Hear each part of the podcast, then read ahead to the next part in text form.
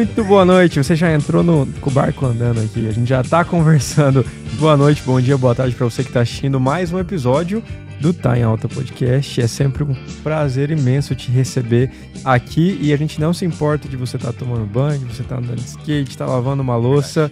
A sua companhia para nós é sempre um prazer e para você que está ao vivo, quero te convidar a comentar, porque nós somos um dos únicos podcasts por aqui é que lê os comentários, né? E já vou colocar a bancada aqui para falar, né? Como sempre, estamos aqui, estamos aqui com o Altair Godoy. Isso aí, seus tenares. Como é que você está? Preparado aí, vamos ver o que temos aí hoje. Hoje eu acredito ansioso aí, a gente tem vários assuntos. Você tá meio chocado. temos vários assuntos em alta, né?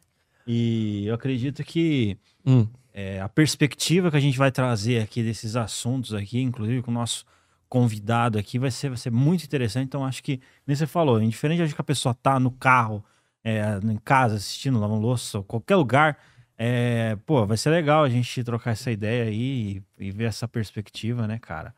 Então, é, é, isso aí. Estão preparados e... aqui pro ano novo? A galera ali tá. Sidão tá aqui com a gente. Sidão, é tá? muito boa noite para você que nos acompanha aí, né?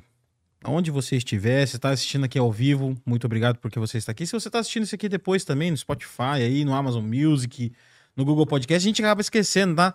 Mas a gente está inserido em uma infinidade de plataformas. Se você digitar tá em alta podcast, provavelmente você vai achar a gente lá. Então, muito obrigado você que está acompanhando a gente nesses Isso lugares. Isso aí. Tá? Inclusive, estamos no Facebook. É, tá? no Facebook Galera, também. Para você que não consome mais Facebook, tem uma abinha lá.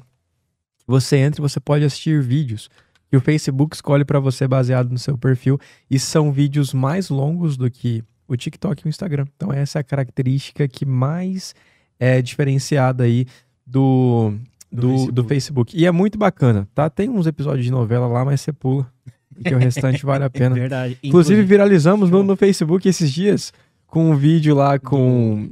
Sargento. Com o Sargento, Não, isso aí. é, pra você ter ideia, o vídeo é de 12 minutos e, e tava lá, sei lá, mil compartilhamentos, não sei quantas milhões de visualizações. Cara, vale a pena agradecer é. em, nesse, nesse final do ano, numa retrospectiva, antes de passar a bola pro nosso convidado aqui, a gente soma aí mais de 5 milhões de, de alcance aí nos cortes, todos os nossos cortes ali é, é, pulverizados na internet.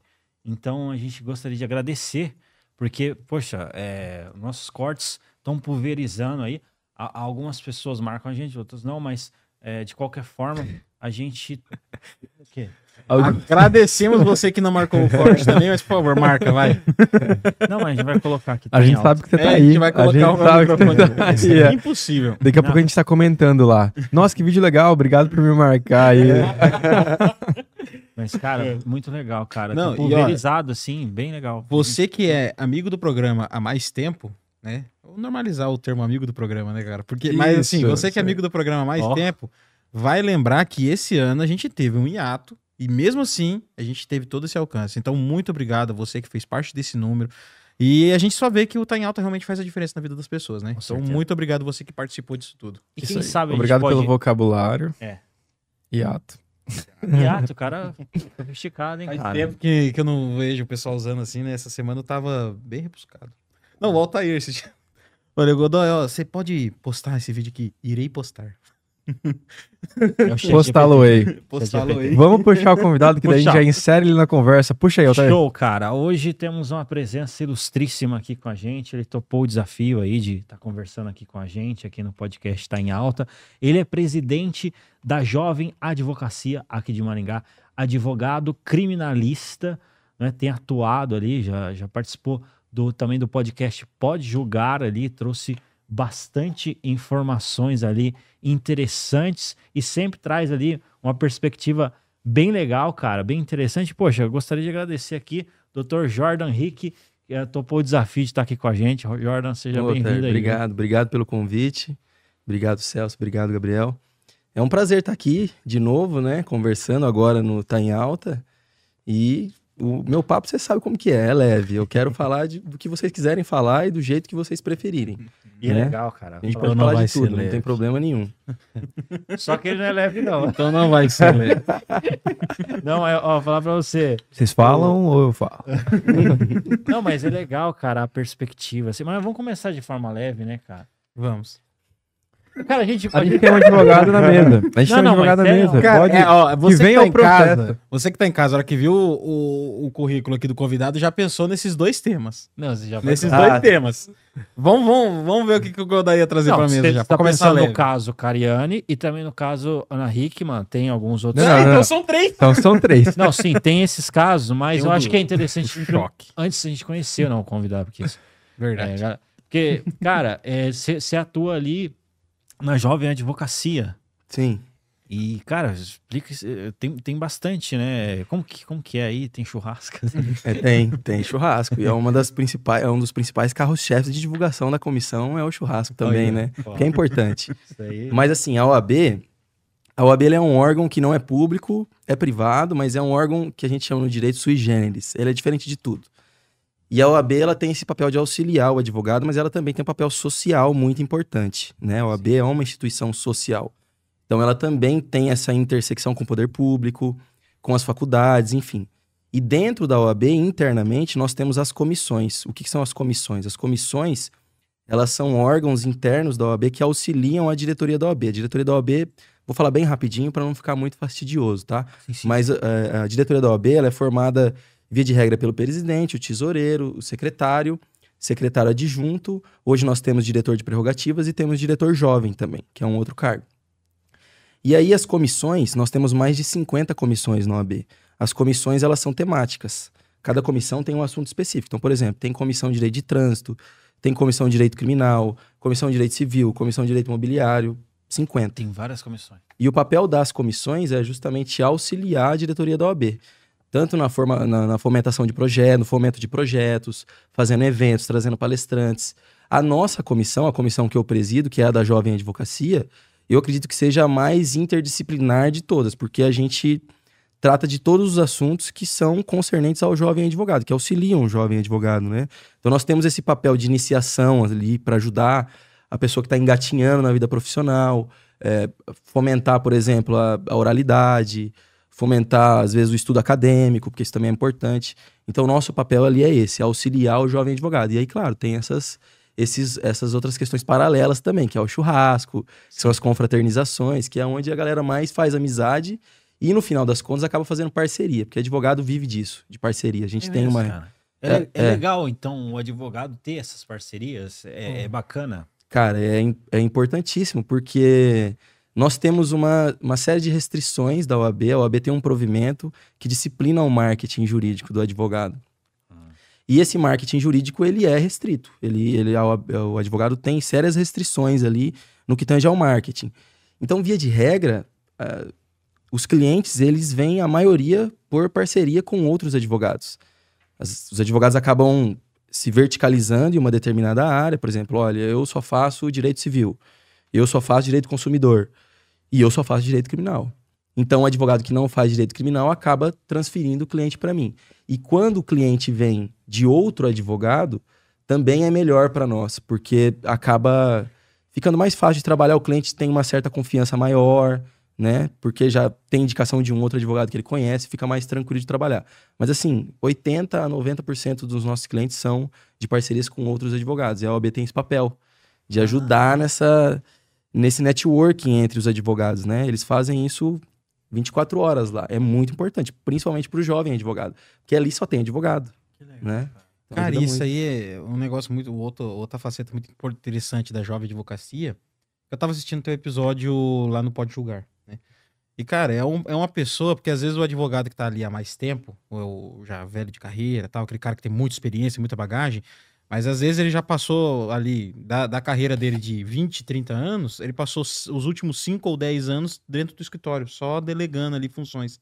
Ele não tá mais inserido na sociedade tão ativamente quanto o cara que acabou de sair da faculdade ali, o cara que tá atuando há dois, três, quatro, cinco anos, né? Uhum. Então, esse cara ele tem uma visão muito mais ampla da sociedade e ele consegue trazer insights novos, ideias novas pra dentro da advocacia, né? Sim. É, é, e existe um estigma, assim, quase que uma, uma falácia de que o jovem advogado, via de regra, ele é inexperiente. Mas não é verdade. Não é sempre que é verdade isso daí. Porque a experiência tem algumas formas de você adquirir ela. Uma delas é pelo trabalho prático mesmo, mas outra é pelo conhecimento. Se eu beber da fonte de quem já fez alguma coisa que é muito importante, eu acabo adquirindo conhecimento através daquela pessoa, né? Determinado. É a mesma coisa que eu falar para vocês que um advogado que é mais antigo, ele é desatualizado. Também é, uma, é um estereótipo que não corresponde à realidade, né? Então, assim, mais via de regra, os advogados mais jovens, eles estão, assim, na ponta dos cascos. Porque acabaram de sair da faculdade, acabaram de prestar o exame da OAB. E, claro, alguns pecam pelo excesso, muitas vezes, ou às vezes por omissão, por, por receio, por medo, por insegurança. Mas sempre, sempre estão atualizados. Principalmente com jurisprudência. Não sei se vocês sabem o que é isso. Mas O que é juris... jus- O que é jurisprudência? Jurisprudência são as decisões reiteradas dos tribunais. No Brasil, existem dois tipos de sistema que, que, de precedentes, né? Que a gente fala.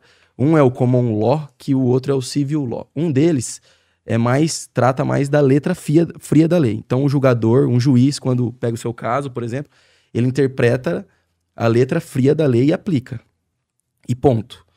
O common law, ele está mais atrelado aos costumes. Então, assim, o juiz, quando vai julgar o seu processo, ele não julga só é, baseado na lei, ele julga também baseado nos costumes. E uma outra vertente disso, desses costumes e tal, são os costumes jurídicos, são os precedentes jurídicos que as cortes nacionais é, proferem.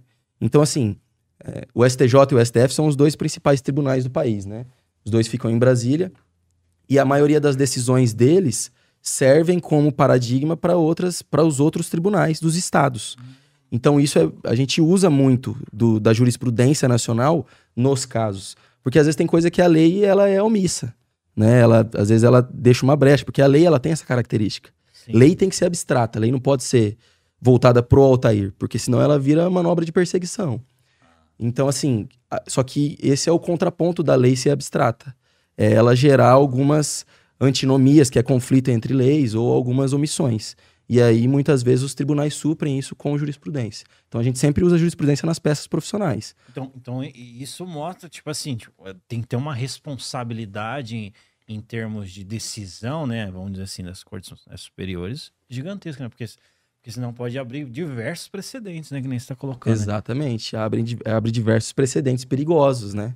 Cara, Existem casos aí que, que já aconteceram, mas via de regra os nossos tribunais nesse ponto, principalmente quando é voltado para o direito criminal, eles têm uma jurisprudência muito sólida.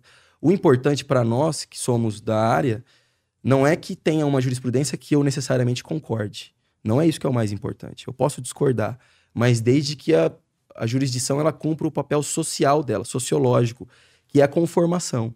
Então, assim, se você entrar com um processo, não é que você tem que ganhar o processo. Você pode perder o processo, mas você precisa pelo menos ficar conformado. Olhar a decisão daquele juiz e falar, pô, eu entendi. Eu não concordo, às vezes eu posso recorrer e tal, mas internamente eu fiquei um pouco conformado, porque foi bem fundamentada, dá pra ver que a pessoa se atentou ao caso. Então essa é a nossa principal briga, não é que haja jurisprudência que a gente necessariamente concorde, mas que haja jurisprudência fundamentada e estável, para que tenha segurança jurídica, não fique mudando toda hora a mesma coisa e tal, que aí também vira uma catástrofe no escritório, né, pra gente Cara, trabalhar. Isso aí foi o- um dos temas principais que o Homero Marques trouxe aqui nesses dias atrás. Hum. Ele falou assim, cara, quando você tem um juiz que ele começa a delegar, tipo assim, ah, tiro do bolso, ah, eu vou te julgar porque eu quero, sabe? É Baseado no, no- no- negócio que ele sorteou na cabeça dele. Aí você cria uma insegurança, ninguém acredita mais na lei, né? Você começa, tipo assim, é, dependendo do jeito que você for, a decisão do juiz vai ser diferente. E não é igual você falou, né? É- essa é a luta para que a, a decisão do juiz seja algo bem fundamentado, né? E, e realmente justo, né? Mesmo que não seja algo que eu concorde. Exatamente, é isso. cara, legal, cara, esse negócio agora, de, de jurisprudência. Uma cara. dúvida que você me abriu aqui, que eu nunca tinha parado pra pensar, nunca tinha pesquisado. Leigo de tudo, cara. A OAB, ela tem um, ela tem um poder, né? Ela tem um papel muito importante no, no direito, no- na legislação brasileira. E ela é, um, ela é um órgão privado? Ela, tipo assim, Pensei a mesma coisa. Você e até precisa- pensei no caso do Xandão lá, do Alexandre de Moraes se explicando e até. Pra OAB. Exatamente. Aham. Falando, ah, o AB vai, vai vir brigar comigo de novo, não sei o que lá. Por que que esse cara. Por que que ele falou? se é um órgão privado, por que, que ele deveria prestar conta de alguma forma? É, então, e, Pra OAB. e é um órgão privado, por que, que ele é tão importante? Tipo assim, eu preciso ter o registro da OAB para eu ser alguma coisa dentro da legislação oficial. Né? Uhum. Como que funciona essa dinâmica? Tá. A OAB, é, é, essa, essa questão específica do Alexandre de Moraes, que a OAB emitiu nota de repúdio a respeito disso, foi porque um direito sagrado do advogado é de proferir sustentações orais, em alguns casos, principalmente nas cortes superiores. Porque, veja, no STF, por exemplo, tem 11 ministros. Imagina o tanto de processo que chega ali. É. Se você não conseguir sustentar para os caras, é muito difícil do seu caso se destacar e eles darem uma atenção especial. E não é, não é maldade, não é nada, mas é, é falta de, de material humano mesmo para se trabalhar, né? E a OAB foi lá e fez essa nota de repúdio, enfim. O Alexandre de Moraes até se manifestou depois em um tom até um pouco sarcástico, né? Pelo que eu me recordo. Mas assim, apesar de a OAB ser um órgão, uma entidade privada, o advogado ele é indispensável à administração da justiça. Existe na Constituição Federal existe um artigo que é o artigo 133 que prevê isso, que o advogado é indispensável à administração da justiça. E das profissões privadas, a única que aparece na Constituição é a do advogado, nesses termos. Por isso que a OAB é tão importante, porque o advogado isso se deu porque a nossa Constituição é de 1988, né? Pós-ditadura militar e tal. Então, assim, depois da ditadura militar, a gente percebe, a gente, o que eu digo, os legisladores da época, né? Perceberam que o advogado é essencial para a preservação da democracia. E a OAB, por consequência, representa o advogado, né? Então, por isso que a OAB tem esse papel tão importante é, no sistema judiciário nacional e às vezes dá a impressão que é um órgão até público, né? Uhum. É, Só que não é porque impressão. a OAB às vezes tem que entrar em conflito com os órgãos públicos e entra em conflito com os órgãos públicos. É claro que a OAB ela é pautada muito pela diplomacia, pela cordialidade, pela urbanidade. Então tem muita gente que reclama às vezes, fala, olha, a OAB emitiu mais uma nota de repúdio e tal. Mas a OAB, ela, além de fazer essas notas de repúdio, por exemplo, ela também trabalha muito nos bastidores para conseguir articular tanto propostas ou de lei, de, legislação, ou até mesmo internamente nos tribunais que favoreçam o advogado, mas não só que favoreçam o advogado, mas que preservem a democracia. Porque o advogado é uma extensão da democracia. Isso é inescapável. Não tem como fugir Direito de defesa tem que. direito de defesa. É, o advogado, de todos os agentes processuais, né, que via de regra é, são três ali, que é o juiz, o promotor e o advogado, o advogado é o que mais tem contato com o público, é o que mais conversa com, com as organizações, com as entidades civis, por exemplo. Então, o advogado merece mesmo e precisa ter Esse esse respaldo, essa proteção especial. Cara, Gente, deixa eu puxar. Deixa eu só, só, só, só, não, pra só fechar- premiar o pessoal. Ah, tá. É, pra- é pra fechar esse assunto aqui, você já puxa aí. Beleza. Mas o, o interessante é que esse negócio da OAB é mesmo, tipo assim, o advogado. Tudo bem, o advogado ele é 100% privatizado, ele é o cara que vai atender a pessoa ali. Mas o promotor e o juiz, eles são pessoas públicas e mesmo eles precisam ter o registro da ordem, correto? Não, não precisam ter. Não precisam? Não, eles precisam ser aprovados no exame da OAB. Eles precisam ser aprovados. É um filtro para eles. Só que eles não precisam necessariamente estar inscritos na OAB. Porque para estar inscrito na OAB, é, você não pode ter nenhum impedimento, né? E exercer esses cargos públicos é, é incompatível com... Ah, Com o exercício da Porque daí eu ia advocacia. falar, tipo assim, ah, às vezes o cara tá lá, o juiz tá lá, é, juris, na- fazendo as coisas da torta direita, a OAB vai lá e tira o registro dele e ele perde o Não, não, ele só precisa passar na prova. É como se fosse um filtro inicial ali para ele. Mas mesmo isso, né? mesmo de passar na prova também é um negócio meio doido, né? O cara, mesmo que ele for seguir uma carreira pública, né, É. o cara... E, e recentemente teve uma discussão muito acirrada é, a respeito da cobrança de anuidade pela OAB, porque a OAB cobra anuidade dos advogados, né? Hum. E aí foi isso foi judicializado e tal, foi para o STF, e o STF entendeu que a OAB não pode aplicar nenhuma sanção administrativa para o advogado que é inadimplente. Então, o advogado que não paga a OAB, ele não fica suspenso, ele continua advogando. Só que assim, eu, eu, eu, eu vou falar aqui da minha cabeça, não tem nenhuma pesquisa que eu li sobre a respeito disso, mas eu acredito que a taxa de inadimplência da advocacia não aumentou necessariamente por conta disso. Porque os advogados que são mais engajados, principalmente em termos institucionais, sabem a importância que a OAB tem e o retorno que a OAB dá. Eu falei disso no outro podcast. Se, em Maringá, por exemplo, se você, com facilidade, você não precisa nem fazer esforço, você consegue, em um ano, zerar a sua anuidade só com os convênios que a OAB tem, tranquilamente. Ah, Com é? terno, com lavanderia, com psicólogo, com pet shop, mas tem muita coisa, muita Sério, coisa, cara? Que legal, É. Massa. Quando- precisava de uma dessas pros podcasts. né? Cara, eu vou ver- eu- Organização do. Tem que ter um advogado pra fazer parte. É mesmo, né, cara? Vou- Não, é tipo assim, o cara que tá inadimplente, ele, não, ele pode continuar julgando, mas ele só não vai ter acesso a todos esses recursos que a OAB tem, né? Igual você falou, os Então, convênios e tal. é, boa só- pergunta, boa pergunta. O- a pessoa que está inadimplente, ela não, ela não sofre nenhuma sanção administrativa, né? Então ela pode continuar advogando normalmente, só que internamente na OAB ela fica limitada com algumas questões. Por exemplo, ela não pode ser integrante de comissão. Hum. Se tiver inadimplente, não pode fazer parte da comissão. Total. E a gente falar pra você, o pessoal aqui, ó, o pessoal aqui, a casca grossa aqui Fire. dos comentários aqui. é, não, inclusive, se, se, se você tiver pergunta aqui, entendeu? Pode colocar a sua pergunta aqui que a gente vai ler ao vivo, né, seu Stenar? Vamos colocar aqui, vamos dar boa noite pro pessoal que tá aqui acompanhando, ó. John Roger colocou boa noite, estamos na sala de casa aqui, colocou Jordan Oliveira, também boa noite, bora. Jordan, acho que é a aqui. minha mãe que deve estar no meu, no meu perfil no YouTube. Provavelmente seja isso. É, porque É. Um salve aqui, ó. Camila Gines, boa noite, Jordan. Estamos aqui ligados, né? Márcio Vieira, boa noite, Jordan. Vanessa, Josiane, todos aqui, Samuel, todos colocando boa noite. Aqui o Marco Aurélio colocou uma observação aqui. É, colocou assim: as fundamentações freestyle fazem mal para a sanidade mental. E depois ele complementou dizendo o seguinte: o direito de defesa é um direito não apenas do homem virtuoso, mas do homem enquanto humano. Negando o direito de se defender para um, abre-se o precedente para se negar para todos. É isso aí. Porque, porque E essa questão do freestyle aí, da Ah, decisão que que é freestyle, faz mal pra sanidade mental do advogado, entendeu? o que, que é isso? O que, que é A isso? freestyle é a pessoa que vai, vai na onda, né? Que dependendo do, do, do- do- da cara da pessoa, ela dá uma decisão diferente. É o que a gente Ah, tava falando da falta falei, de cara estabilidade das bolso, assim, decisões uma judiciais e justificativa.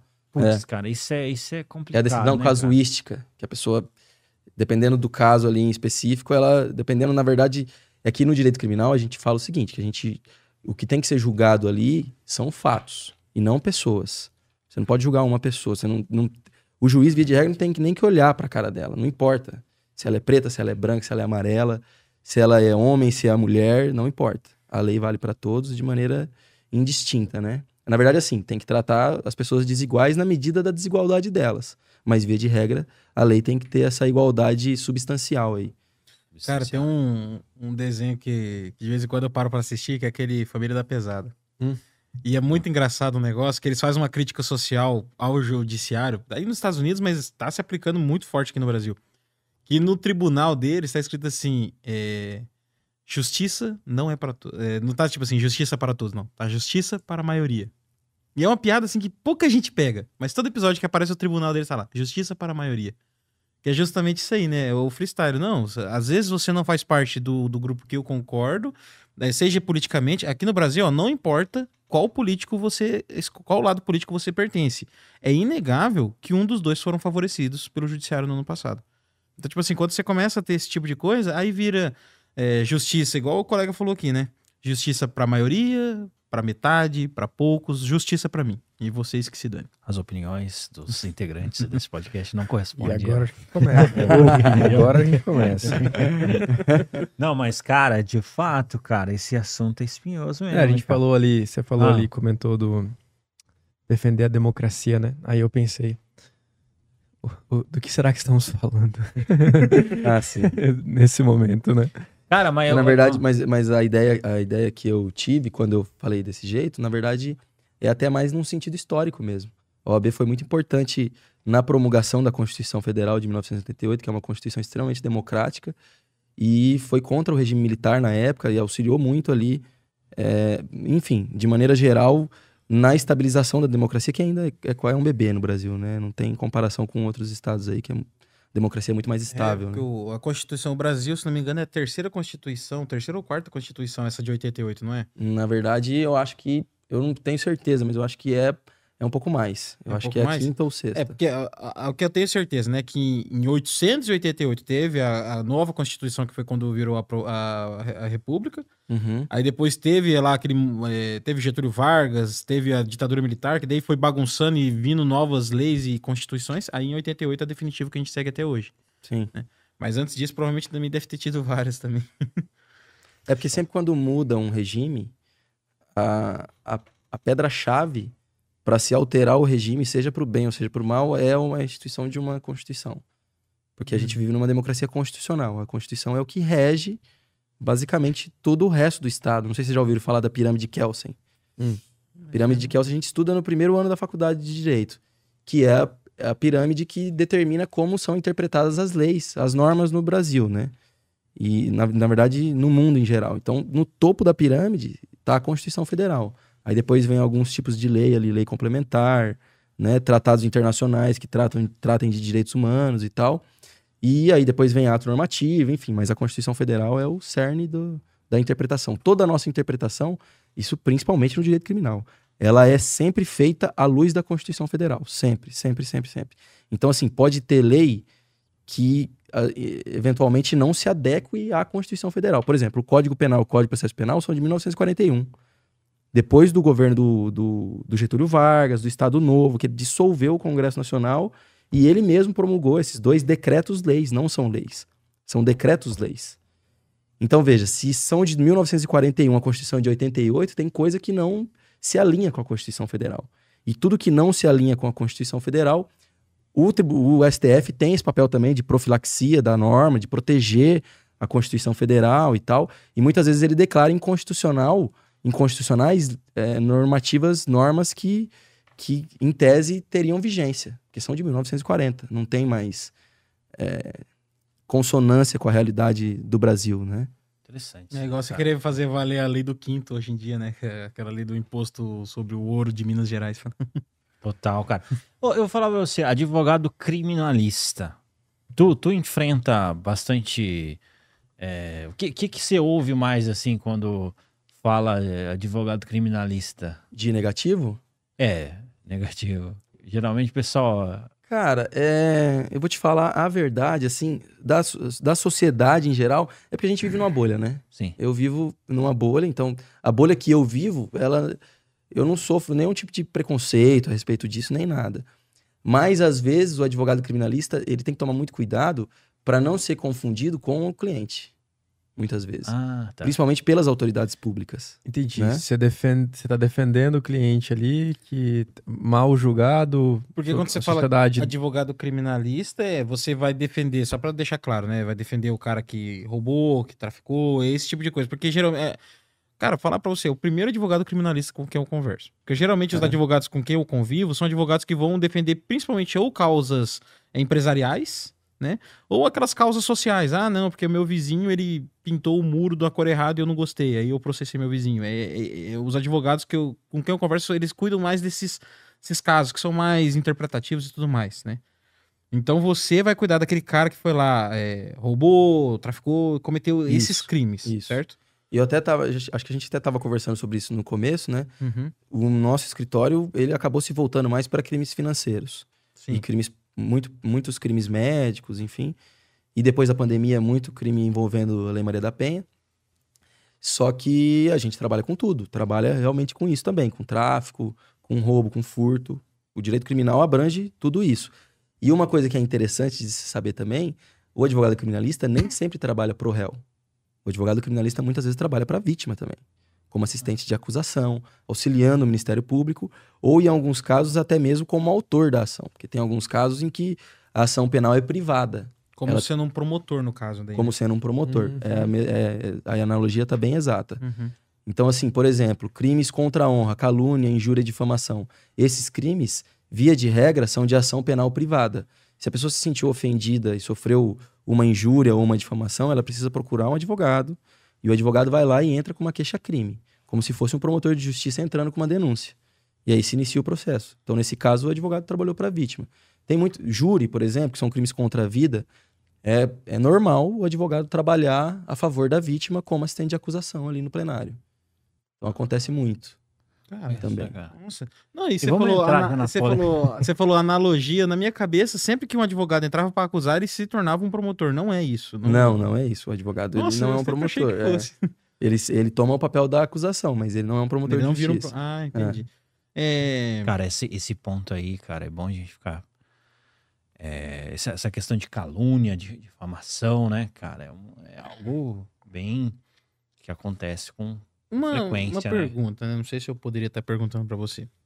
É, você já participou de algum caso de crime contra a vida defendendo o réu que ele era tinha ali seus é, indícios de ser inocente ou que foi culpado, né? Mas defendendo o réu, você tem algum Claro, caso que você claro. pode contar? Assim? Claro. Nós já trabalhamos em diversos casos relacionados ao tribunal do júri. E assim, o que é legal de, de se saber é que não é sempre que a gente pede absolvição, porque o júri, ele tem uma sistemática diferente, né? O júri, o júri no Brasil foi instituído lá pelo Dom Pedro I, eh, bem antes da, da, da proclamação da República e tal, quando Dom Pedro I era príncipe regente ainda. Ele nem, Nem era, era rei. Brasil É, ainda, né? Era Dom João VI que era, que era o rei. E na- quando o júri foi criado, o decreto que instituiu o júri foi justamente para dar um ar mais democrático ali para o judiciário da época. E o júri só tratava de crimes de imprensa nessa época aí. E aí depois veio uma nova constituição e alterou e colocou o júri, o júri para crimes, pra, para para atos civis mesmo, para julgar atos civis ali de condomínio e tal.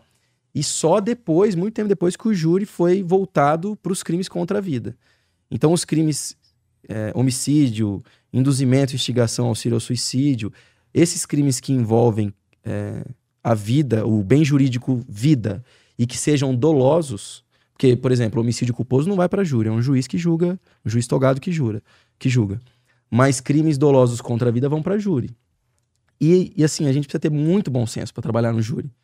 Por quê? Porque são sete pessoas do povo que estão ali. Então não dá para ficar pedindo coisa também que a gente sabe que não tem cabimento.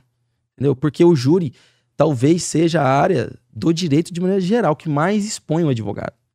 Porque você tá ali, tem sete pessoas julgando a vida de outra, você tem uma hora e meia para falar, o promotor tem uma hora e meia para falar, depois tem réplica, depois tem tréplica.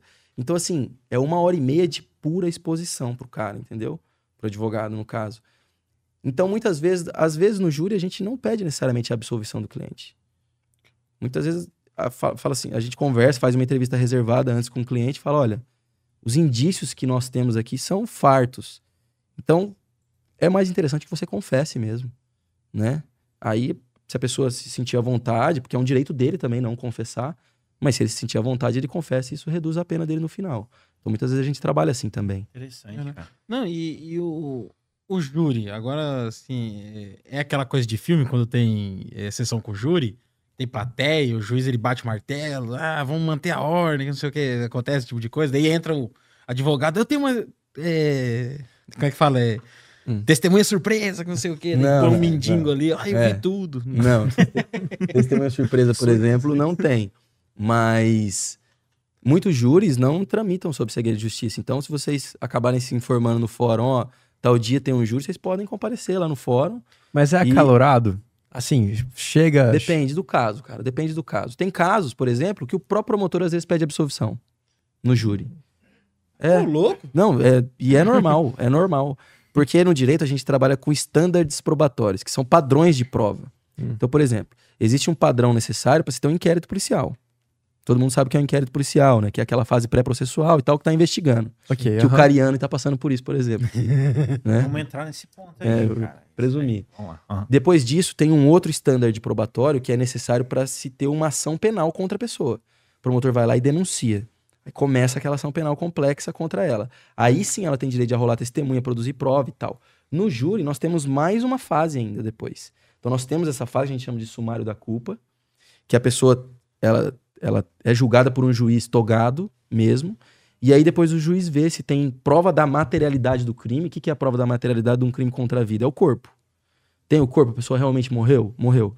E tem indícios fortes de autoria, suficientes para mandar aquela pessoa para o júri.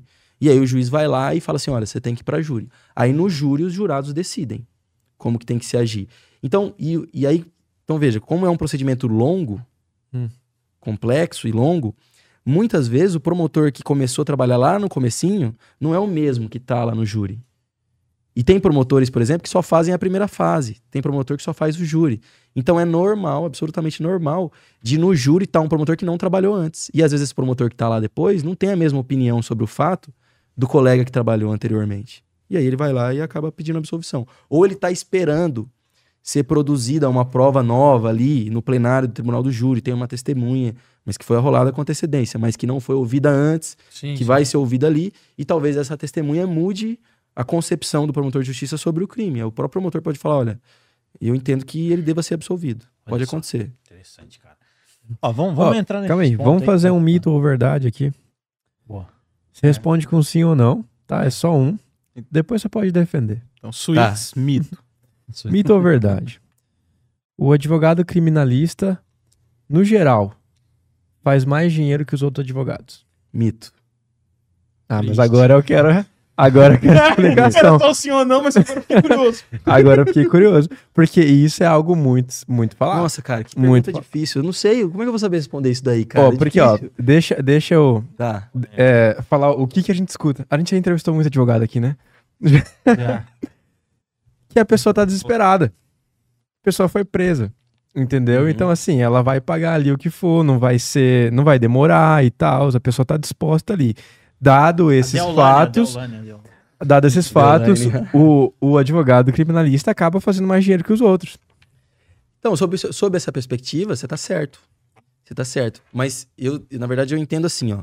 O advogado criminalista, ele trabalha com o bem da vida mais importante para uma pessoa, que é a liberdade e muitas vezes a honra. É. Isso é imensurável. É. Então, muitas vezes o- o- os nossos honorários, ele tá atrelado exclusivamente à nossa reputação e ao nosso trabalho. Não é igual, por exemplo, um cara que, é, sei lá, você teve busca e apreensão no seu veículo e você precisa tentar recuperar esse veículo. Então é natural que os honorários do advogado que trabalhe para você esteja muitas vezes atrelado ao valor do veículo, esteja atrelado ao valor de um bem imóvel que você esteja tentando É um buscar. mais tabelado, né? É, não é tabelado assim formalmente, mas é, é uma regra de bom senso mesmo, né? Não tem como eu cobrar da pessoa mais do que o que ela tá buscando. É até antiético, na verdade, né? O advogado não pode fazer isso.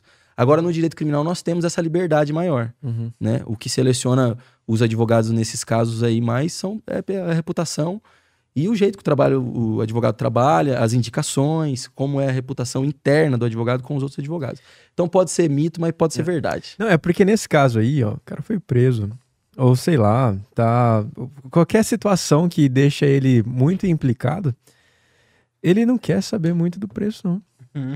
Ele quer que resolva. E, e a reputação realmente vale muito. É, A indicação vai ser, ó, vai lá, conversa com esse escritório aqui, eles vão resolver. Ninguém tá perguntando muito de valor.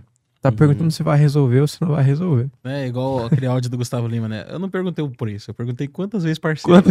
É, parcelado compra até a lua, né? É isso aí. Vai, vai Mas vamos um. entrar no fabricação de cocaína e crack?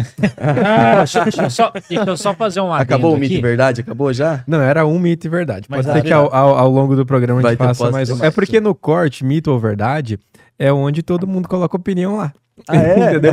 Mito ou verdade? É isso. O cara fala mito. Aí já entra todo mundo lá. Não, é verdade. Eles fazem mais dinheiro sim. Verdade, cara. Não, isso foi interessante. De repente surge algumas aí, o pessoal quiser colocar. Cara, antigamente, antes de entrar nesse assunto, já entrando, é uma introdução ao assunto, existia o efeito Xuxa. Já ouviu falar do efeito Xuxa?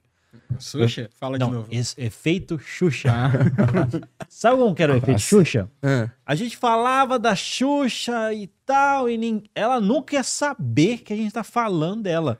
Mas agora, é, a gente fala de, de- de determinados personagens, esses personagens às vezes até respondem a gente. Esse cara falou do Pablo Marçal lá na, na, na outra, quando a gente tava na Jovem Pan lá. E, cara, eu, a equipe dele assistiu e depois eu percebi que no discurso dele tava. Da, da- você fez uma crítica lá. na- não, eu falei bem dele. não, não, você falou. Não, eu falei que eu votaria nele, ué. Não, não, você falou outra coisa. Não, Não, o você falou? Marçal? O Paulo Marçal, Não, que tava falei- como candidato. Então, eu falei, eu votaria nele se eu votasse em São Paulo, eu falei. Ah, Mas não. enfim, vamos continuar. Mas continue. enfim, ele colocou. Mas é- hoje esse, esse efeito, né? Vamos falar Aham. agora do caso Cariani. O Pablo Marçal também dava pra entrar no, no assunto do hater dele lá, né? Vocês estão acompanhando? É, o cara, do almoço? céu. Aham. Do o do Strogonoff. almoço. Ah, eu vi, cara. Cara do céu, o que, que foi É que eu, aquilo? eu, tô, eu, eu tô. O que tá mais fresco na minha memória do Pablo Marçal era do. Do helicóptero, vocês acompanharam ou não? Que ele foi no banco. Que ele viu a turbina do helicóptero Ah. falhando. Sim. E ele ficou de boa. É. Ficou de boa, O- como na se nada. o Olhou. ficou apavorado. Ele ficou tranquilo. Ih, ficou tranquilo. Olhou pra trás, viu a família. Falou, olha, você falou, tá não, vendo vou o avião tacou, o helicóptero tá caindo, né? É. Mas enfim, mas vamos lá. Legal, cara, que a galera tá fazendo pergunta aqui também. Mas vamos lá, né? a gente vai falar do caso Cariani, só para entender, não é? Esse caso teve uma repercussão aí eh, gigantesca, não é? É, mídia falando, enfim. Ele falando também. ele falando, Porque, A cara, repercussão foi, foi gigante. Eu acredito que vai bombar isso aqui também. É muito interessante a gente falar sobre isso mesmo, porque eu pesquisei muito por cima, não sou da área jurídica, mas já deu pra ver que tem muita coisa que ele falou que a, e que a mídia falou que não são bem o que são, né? Tanto da parte dele como da parte da mídia, né? Com certeza, e eu acredito que vamos, vamos falar aqui o- opinião aqui, mas é interessante saber é, que, que, que, que par que tá já, porque pelos outros ele já está condenado, não é? Então já existe uma condenação, é, já era, caiu, etc. Né? Por, por algumas grupos ali, por enfim, por ah, é, essa essa essa Gente, eu acho que vale um resumo aqui pra quem, pra quem tá assistindo. É. né? Uhum. Ah, uma farmácia em particular iniciou uma denúncia contra as indústrias do Cariani, é, suspeitando da quantidade de alguns medicamentos, alguns, ah, ah, Alguns- algumas substâncias, Isso, que ele tava Insumos comprando. ali, né? insumos, é, que estavam sendo em quantidades absurdas, né? E aparentemente o que ficou, o que ficou aparente na mídia é, e que é o caso que a gente vai ver aqui se o que está acontecendo é que essas, essas- esses insumos estavam sendo usados na fabricação de cocaína e crack entre outros e não é na fabricação exata mas é na quantificação com esses com essa substância aí você consegue ampliar né por exemplo batizar a, a cocaína batizar o crack ali e eram quantidades é, muito absurdas. Aí surgiram prints de conversas lá que evidenciavam isso. Cariane veio a público, falou, falou, falou, falou, mas enfim, tem uma condenação, eu nem sabia que tinha essa parte. Não, não. Então, esse caso do Cariani, ele tá, ele tá em é, o processo, o, o caso tá em fase de inquérito policial ainda. Eu não tenho acesso ao caso porque tá tramitando sob segredo de justiça, Uhum. né? Mas é, a- acho que até a Polícia Federal deu uma coletiva, a galera se manifestou sobre o caso, então a gente Sim. consegue ter uma noção do que tá acontecendo. Uhum. Uma coisa, só, só para trazer aqui um esclarecimento nisso, né? Inquérito policial. Tipo assim, qual que é a diferença? Por exemplo, a pessoa, é, sei lá, o, a- a- cometeu um- alguma coisa ali. Quais são as fases? Existe o inquérito policial. Uhum. Qual que é a próxima fase? A pessoa está condenada? Não. É, como que é esse, esse o inquérito, processo? o Assim, inquérito policial é só uma fase de investigação. Já pode ser preso nesse caso? Não. Pode ser preso em qualquer fase. É inclusive mesmo? no inquérito policial, pode. Tanto que o Ministério Público, na verdade, a Polícia Federal representou pela prisão preventiva dele. O Ministério Público Federal se manifestou favoravelmente e o juiz federal foi lá e não, não acolheu, indeferiu o pedido de prisão preventiva. E tem uma explicação muito bem fundamentada para isso. Depois, se vocês quiserem, a gente pode se aprofundar nesse sim. tema. Mas em relação ao Cariani, isso é, é bom ficar muito claro, porque as pessoas não entendem às vezes e já condenam a pessoa, né? Isso vale para o Cariani, a gente gostando do Cariani ou não gostando do Cariani, isso vale para todo mundo.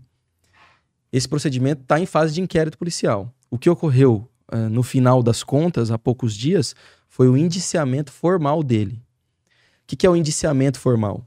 O indiciamento, o próprio nome já é dedutivo, ele traduz uma, uma situação formal no sentido de que há muitos indícios já pesando contra aquela pessoa.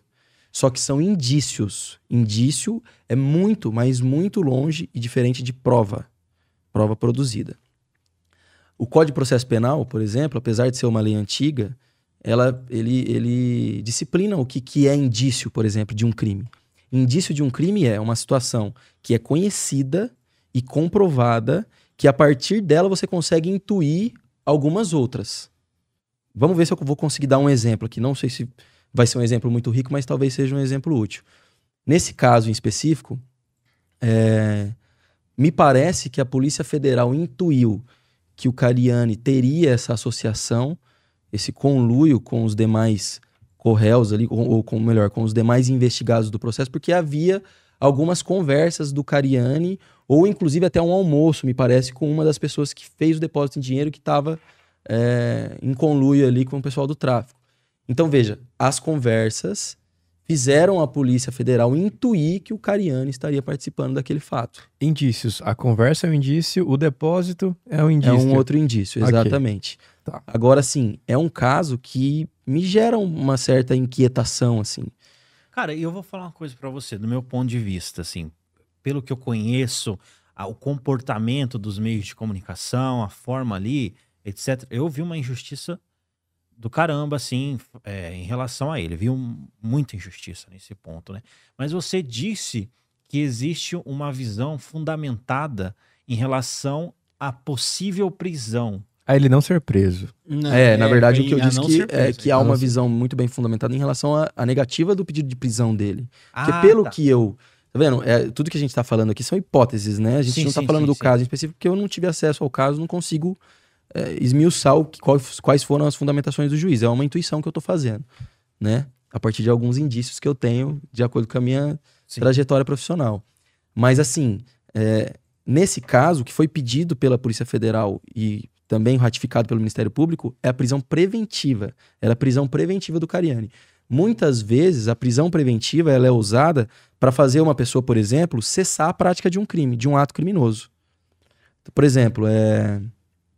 É difícil dar um exemplo assim, mas Sim, sim. mas a, a pessoa tá, por exemplo, a pessoa tá traficando.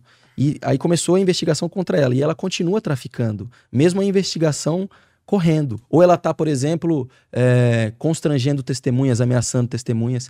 Nesses casos, uma prisão preventiva antes de- do trânsito em julgado, antes da pessoa ser definitivamente condenada, ela é cabível. Mas veja, eu mesmo disse que é, um dos exemplos e o mais é, corriqueiro é da pessoa estar praticando o crime durante a investigação, ou até mesmo durante a ação penal depois. Nesses casos, decreta a prisão preventiva. Mas pelo que eu vi é, do processo do Cariani, talvez esse tenha sido um dos motivos que fundamentaram ali a negativa do- da prisão preventiva dele, é que me parece que a última nota fiscal que estava sendo objeto de investigação era de 2019. Alguma coisa assim. Parece que os fatos se deram entre 2014, 2015 até 2019. Então não tem contemporaneidade entre os Ah, fatos não é como se e a prisão preventiva. se entendeu? prender ele é- não muda nada. É isso que Exato, basicamente exato. que o juiz Ele- falou. Ah, entendi. Ele não Então está tá- necessariamente não tá atrapalhando a investigação. Não, não tem esses, esses pressupostos de uma prisão preventiva. Né? Porque prisão preventiva é muito grave, né? Não dá para você ficar prendendo a torta e a direita só porque você acha que a pessoa é condenada. Não tem nada a ver com a condenação, a prisão preventiva. Ela é para cautelar a lisura do procedimento. O pessoal do 8 de janeiro foi, foram presos Preventivo. preventivamente. Sim. Hum, Tudo bem, era só isso. é, só essa dúvida. Não, mas é, esse negócio do, do Cariani aí, só complementando aqui o resumo do Celso, né? Depois o Cariani veio a público e fez um vídeo. Aí nesse vídeo ele fala que, tipo assim, ele não sabia da investigação. E a investigação tá ali contemplando uma série de empresas da qual ele é sócio. Inclusive que ele é sócio minoritário, uma coisa assim, né? Que ele é Uhum. uma, em- são empresas que, que existem desde os anos 80, né? Então, realmente, é isso que o Altair falou, é muito grave, cara, porque houve uma É. injustiça. Não tô falando que o Cariani não fez, que ele deixou de fazer, Nem que fez. né? Nem que ele fez. Não, mas, Mas, eu, eu assim- entendi. Eu acredito que o que você esteja falando é que a injustiça tá no fato de já ter uma condenação prévia Cara, contra ele. é, entendeu? tem, teve É. manchete, Hoje- eu vi Aí manchete você pensa assim, ó, o cara, tabloide. ele pode ser Ah. condenado depois ou ele pode ser absolvido, né? Mas a pena ele já tá pagando, Já. entendeu? Já. O cara perdeu patrocinador, ele perdeu espaço midiático, é, ele teve que gastar Reputação. dinheiro com advogado, reputação. É. Então, assim, ele sendo condenado ou não, ele já sofreu consequências gravíssimas. E essa é uma crítica que eu tenho ferrenha às, às instituições de investigação do Brasil. Pô, tem que ter uma certa sensibilidade com a vida das pessoas, sabe? Porque uma busca e apreensão na casa do Cariano era óbvio que ia ser noticiado.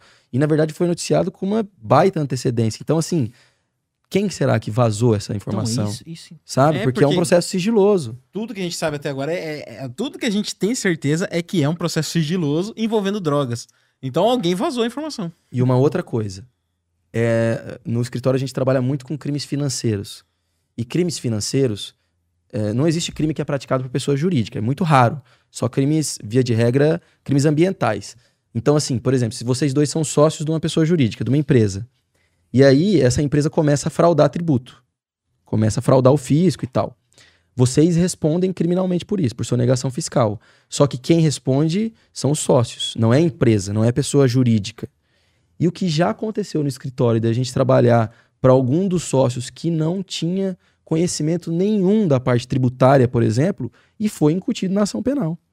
A pessoa estava lá na ação penal. Nossa. Às É. vezes quem estava desviando dinheiro da empresa era o contador, por exemplo. Uhum. E o cara estava lá na ação penal. Que Então é, muito inclusive, comum o sócio não saber o que está acontecendo na empresa em determinados aspectos. Existe, as- muitas vezes existe um sócio mais gerencial, um sócio que é mais chão de fábrica e um outro que é mais, às vezes, a cara da empresa, enfim. Tem sócio investidor. Tem sócio O investidor. cara nem sabe o que tá acontecendo O cara ali. nunca foi Ele na só... empresa. Exato.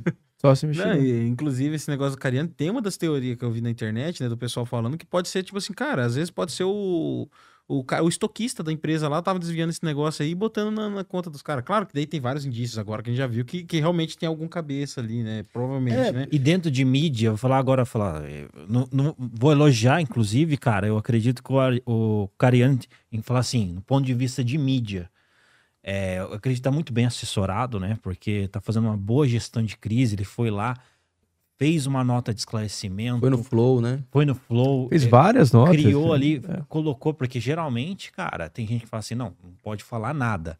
Mas, cara, quando você não fala nada, Pior. é, é, é difícil, Não, cara. Ele Você... falou, foi é assertivo difícil, o que ele falou e ele já tá criando o time Cariani, né?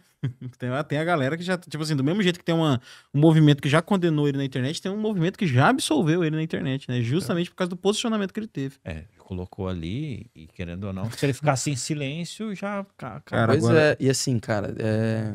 E é difícil, outra porque não, tem, crítica- não tem acesso, né, também às informações. Não, né? ele tem, ele, Ele tem. tem, ele Ele, tem. e o advogado dele tem, mas É. fica restrito a eles. Só que assim, é... eu, eu vi isso depois, ele prestou depoimento numa segunda-feira, eu acho. Ele, ele teve o interrogatório dele na Polícia Federal. E quatro horas depois, houve o indiciamento formal dele. Que é falar assim, olha, você está sendo indiciado, há indícios de que você praticou essa conduta, essa conduta, essa conduta. Então você está indiciado por tais crimes. Então assim, será que o interrogatório dele teve influência no indiciamento? Me parece que pouco. Quatro horas depois, né? Quatro horas depois, já estava pronto, será? Sabe? É. É, é uma coisa estranha, não me gera essa inquietação. E aí o indiciamento dele é muito grave, é muito grave. Aquilo ali abala qualquer pessoa. Cara, ele foi indiciado por tráfico de drogas, tráfico equiparado, que é uma conduta equiparada a tráfico de drogas, que é produzir matéria-prima para o tráfico. Pesado, Mas a hein, pena é a mesma, a pena é a Pesadíssimo. mesma, como se, fosse, é como se tráfico fosse. Então ele foi indiciado por tráfico de drogas, associação para o tráfico e lavagem de dinheiro. Você juntar tudo isso daí, ó, o tráfico de drogas a pena mínima é 5 anos. Lavagem de dinheiro a pena mínima é 3. E associação para o tráfico é 3 também. Então junta tudo dá 11 anos de pena mínima. Uhum. Pena mínima. Que o juiz não pode julgar abaixo da pena mínima. Caramba, cara. E Isso um- é muito e um- grave. E às vezes é um cara igual o Celso falou, às vezes é um sócio que é só a cara da empresa. Pois Não, é. ele é figura pública. Então, Imagina, o o- o- imagina a agenda do Cariani. Agora eu vou falar pra você. Imagina É. a hora que, se ele for absolvido, né, o, a virada que vai ser a vida desse cara, cara. Cara, que ele poder, tipo assim.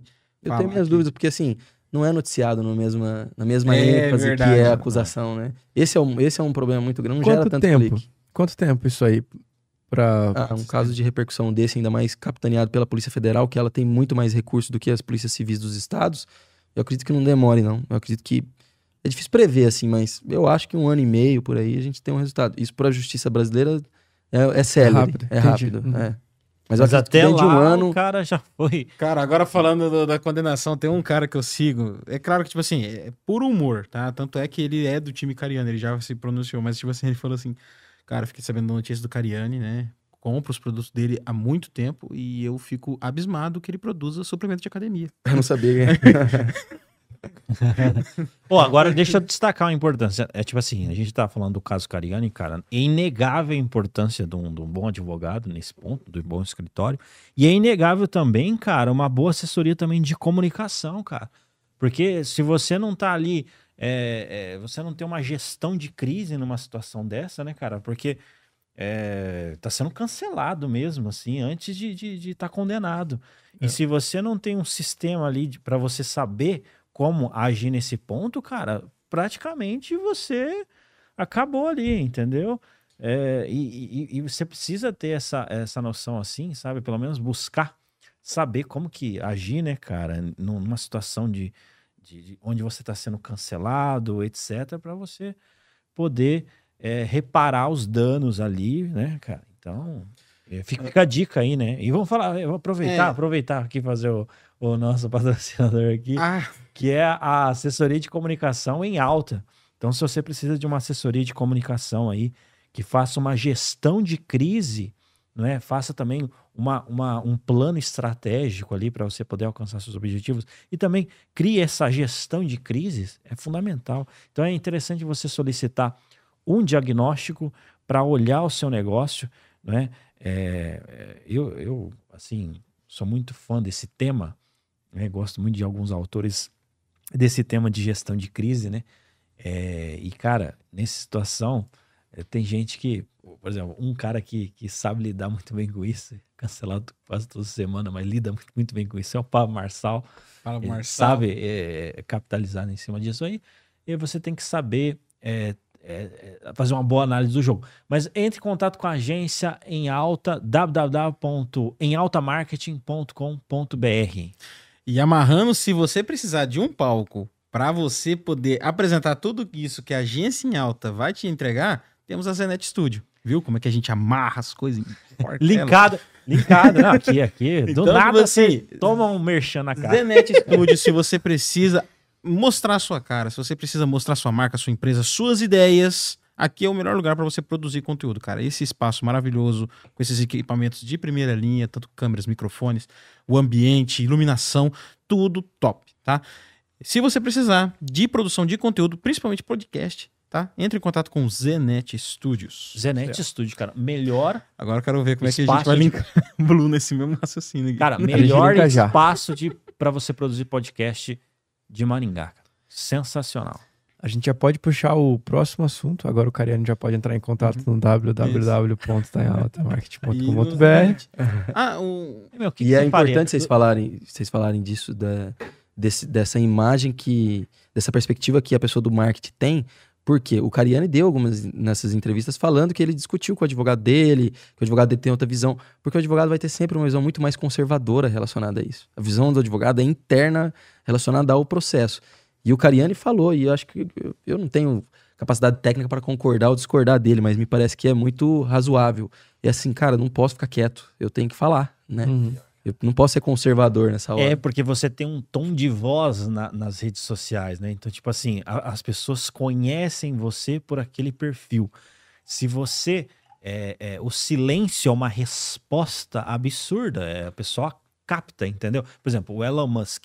Se acontecer alguma coisa com Elon Musk, ele tem um, ele tem um tipo de padrão ali de comportamento dentro do Twitter. Ele comenta, ele tem. Se acontecer uma coisa e ele ficar num silêncio absurdo, aquilo, aquilo é uma resposta, assim, cara, que incrimina. Então você tem que fazer uma análise, tem que fazer um, um bom análise do jogo ali para saber qual que é o tipo de comportamento que você tem que agir ali diante dessa crise, cara. Na crise, é, infelizmente, o pessoal tá ca- tudo com a arma mirada para você, querendo acabar com você, né? Arrebentar com a tua... E aí entra né, o papel importantíssimo aí do, do, do advogado para estar tá instruindo e também entra de mídia, né? Que nem você falou. Ele, como um cara de mídia, o cara principal influencer do Brasil de fitness e do, do mundo também, né? Tem o maior canal do lado do- de, de fitness do mundo. Ele, com certeza, se ele, se ele ficasse quieto. Tem gente que fala assim: não, ele tinha que ter ficado quieto. Cara, eu acho que ficasse Ixi, bem pior, Não, né? não, pior. A gente podia entrar no caso Ana Hickman, já que ele puxou aqui. Vamos puxar a Ana Rica, mas uh, se você não quer ler, lê- tem, tem umas perguntas interessantes aqui. Que... Separa Vai. uma pergunta boa aí. E aí, enquanto eu faço a pergunta pro, pro Jordan, pode ser? Fechou. Vai lá. Vamos entrar no caso na Hickman, mas eu tenho uma dúvida específica. O marido dela deu uma entrevista em um podcast e parece que ali depois da briga, que ela tava ligando pra polícia, ele foi embora. Uhum. né? E aí falaram, perguntaram pra ele, pô, por que, que você foi embora? Se você não tinha feito nada, você saiu correndo por quê? Aí ele falou o seguinte, ó, ela ligou pra polícia e ela ia falar pra polícia que eu, que eu bati nela. E a polícia ia chegar em casa e independente do que aconteceu, eu ia ser preso em flagrante. Foi isso que ele falou. Porque ele falou, ó, qualquer, qualquer caso no Brasil que aconteça de uma mulher ligar falando que tá agredida, a polícia vai chegar e vai prender o cara. Eu queria saber se isso é verdade ou se não é verdade. Hum, Porque é, ele falou assim. é mito ou verdade? É, mito ou verdade. Ele foi muito específico nisso, né? Aí o pessoal lá não rebateu no podcast. Falei, poxa, mas essa é a dúvida que a gente tá tendo agora. É, na verdade, assim, né, é um mito, não é verdade. Não são todos os casos que envolvem violência doméstica que automaticamente a pessoa vai presa em flagrante. Tem que ter os requisitos da prisão em flagrante, né? Tem que ter ali a, a iminência da prática de um ato criminoso mesmo. E, e nesse caso dele, talvez ele não seria preso em flagrante. Talvez o, o delegado de polícia, inclusive sopesando o fato dele se apresentar espontaneamente, né? Poderia só ter feito uma portaria, que é um ato formal que instaura um inquérito policial e dá início à investigação formal contra ele, e a partir dali ele vai ele vai para casa, ele vai liberado e responde o inquérito policial, claro, se comprometendo a comparecer aos atos processuais, quando tiver que ser ouvido comparecer na delegacia, mas não necessariamente ser preso em flagrante. E a prisão em flagrante, olha como é interessante isso daí. É, se tiver ocorrendo um crime em flagrante, a autoridade pública ela tem que prender você em flagrante, ela não tem poder de escolha. Ela tem que te prender em flagrante, sob pena de prevaricar, de ela praticar o crime de prevaricação. Enquanto nós, do povo, qualquer um pode prender alguém em flagrante. Uhum. Nós podemos, É mesmo? é. Mas a autoridade pública deve. Então, nesses casos, se tivesse realmente na iminência de um ato criminoso ali, com algumas testemunhas, alguma coisa mais substancial, muito provavelmente ele poderia ser preso em flagrante, mas não é uma regra. Não é uma regra. Hum. E assim, é, é, é muito sensível também é, emitir uma opinião a respeito desse caso em específico, porque a Lei Maria da Penha ela privilegia muito a palavra das mulheres, né? E a jurisprudência dos nossos tribunais era muito pacificada nesses termos, de que a palavra da mulher nesses crimes de violência doméstica tem uma certa prevalência em demais a- a- a- em relação aos demais elementos de prova. Isso se dá por quê? Por uma razão é, de ordem lógica muitos dos crimes praticados em âmbito de violência doméstica são crimes praticados sob um aspecto clandestino, que a gente fala no direito, que é aquele crime que não tem testemunha, Aham. né? Porque é dentro de casa, é escondido.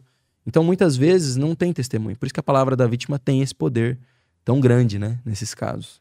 Agora, se eu acho que, que isso é, sempre é, é positivo ou não, aí é uma outra história, né? Tem casos que a gente tem, inclusive, no escritório, casos em que é, o cara, sei lá, vou dar um exemplo aqui hiperbólico, mas o cara traiu a mulher na constância do casamento, e aí eles separaram, e a mulher foi lá e pediu uma protetiva contra ele, porque falou que ele estava ameaçando ela. Então, em alguns casos, pode acontecer, o que é uma pena, porque acaba deslegitimizando um, um- um instituto que é, assim, fundamental, né, para proteção das mulheres aí. Depois de 2006 e tal, a Lei Maria da Penha. Isso é uma coisa difícil de lidar, né, cara? É, Porque daí. Você diz assim, esse negócio de des... Deslegitimizar. Nossa, É porque que tá utilizando desse recurso aí da Maria da Penha pra Exatamente, algo que não. Espúrios, exatamente. Ok, aham. Aí, ela, aí acaba descredibilizando outras mulheres que necessariamente precisam daquilo ali, né? Esse é um problema. É igual o policial corrupto, né? Que acaba manchando a imagem de toda a corporação. Exatamente. Caramba, cara. É, Exatamente. então, pessoal, cuidado. É, mas esse. Não, o, o caso da Ana Hickman, é, trazendo também a- o que o Walter estava falando sobre o poder da mídia, é, em casos assim, de figuras públicas, né? Os dois vieram ao público. Os dois, a Ana Hickman, o eles marido dela. roupa suja em público, né? Mas será, que, será que isso não é o que eles devem fazer de fato? Lavar em público? Não, eles têm que esclarecer. Entendeu? E ela é figura pública. Ela, ela já chegou e já jogou na roda, né? E aí, por exemplo, ele não vira público. Se não aconteceu nada, o que já, já acho que já tá bem esclarecido o caso deles que aconteceu alguma coisa, é, se ele não vier se esclarecer, fica só um lado da história. Nossa, é, no caso. No caso ali é uma situação bem delicada pra ele, né? Cara, e é um outro tribunal, né? A internet é um outro tribunal e é completamente diferente do, do, judici do poder judiciário, da jurisdição do Estado, né? Porque, assim, no Estado, na jurisdição, se você fica em silêncio, por exemplo, isso não pode ser sopesado contra você, não pode ser utilizado contra você. E na internet é o inverso, né? Cara, silêncio e- te é, massacra. isso né? Exatamente. aí- Ficou em silêncio, cara. Vem é uma a bandeirinha do culpado. gravitacional e te massacra. Exatamente. Às não vezes- falou nada, tá escondendo o quê? compensa. É exatamente isso. Às vezes compensa, dependendo da situação, não essa, né? Mas às vezes compensa você, em termos de silêncio, né? Às vezes compensa, assim, cara, você é, deletar o perfil temporariamente. Sabia? Tipo assim, ó, aconteceu uma situação. É porque pra você conter o, o, o lixamento, entendeu? Porque, cara, assim, pessoal, se você conter ali os comentários, etc, né? Mas vão te achar na rua. Depende. Como que você vai sair na rua? Depende da sua saúde mental. Se você aguentar ir lá e falar e aceitar que vai ter gente que não vai ligar para o que você tá falando, mesmo que você esteja falando a verdade, eu vejo que é, é saudável, desde que você seja bem assessorado, tenha uma linha bem definida e não fale M, né? Aí sim é, é válido você ir falar. Agora, se você não tem o culhão, não tem a saúde mental para ir lá e falar o que você vê, o que você, o que você trata como fato naquele caso, e aguentar que vai ter um monte de adolescente, é, é que isso é tudo mentira, que não sei o que, que não sei o que. Se você não for capaz de aguentar esse tipo de coisa, não só adolescente, né? Tipo assim, vai ter um monte de Todo mundo, tabloide, é. vai, Ah. ter, vai ter uma galera. Se você não fosse capaz de aguentar isso, aí compensa fazer isso aí. Perde- deleta, porque senão você vai acabar gravando, porque você vai querer rebater aquilo ali e aí entra o ódio.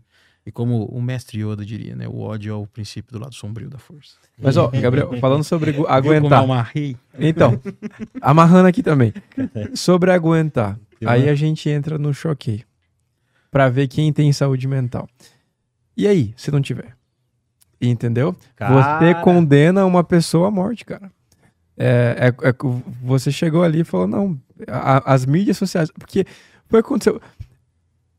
Como que a justiça encara isso aí?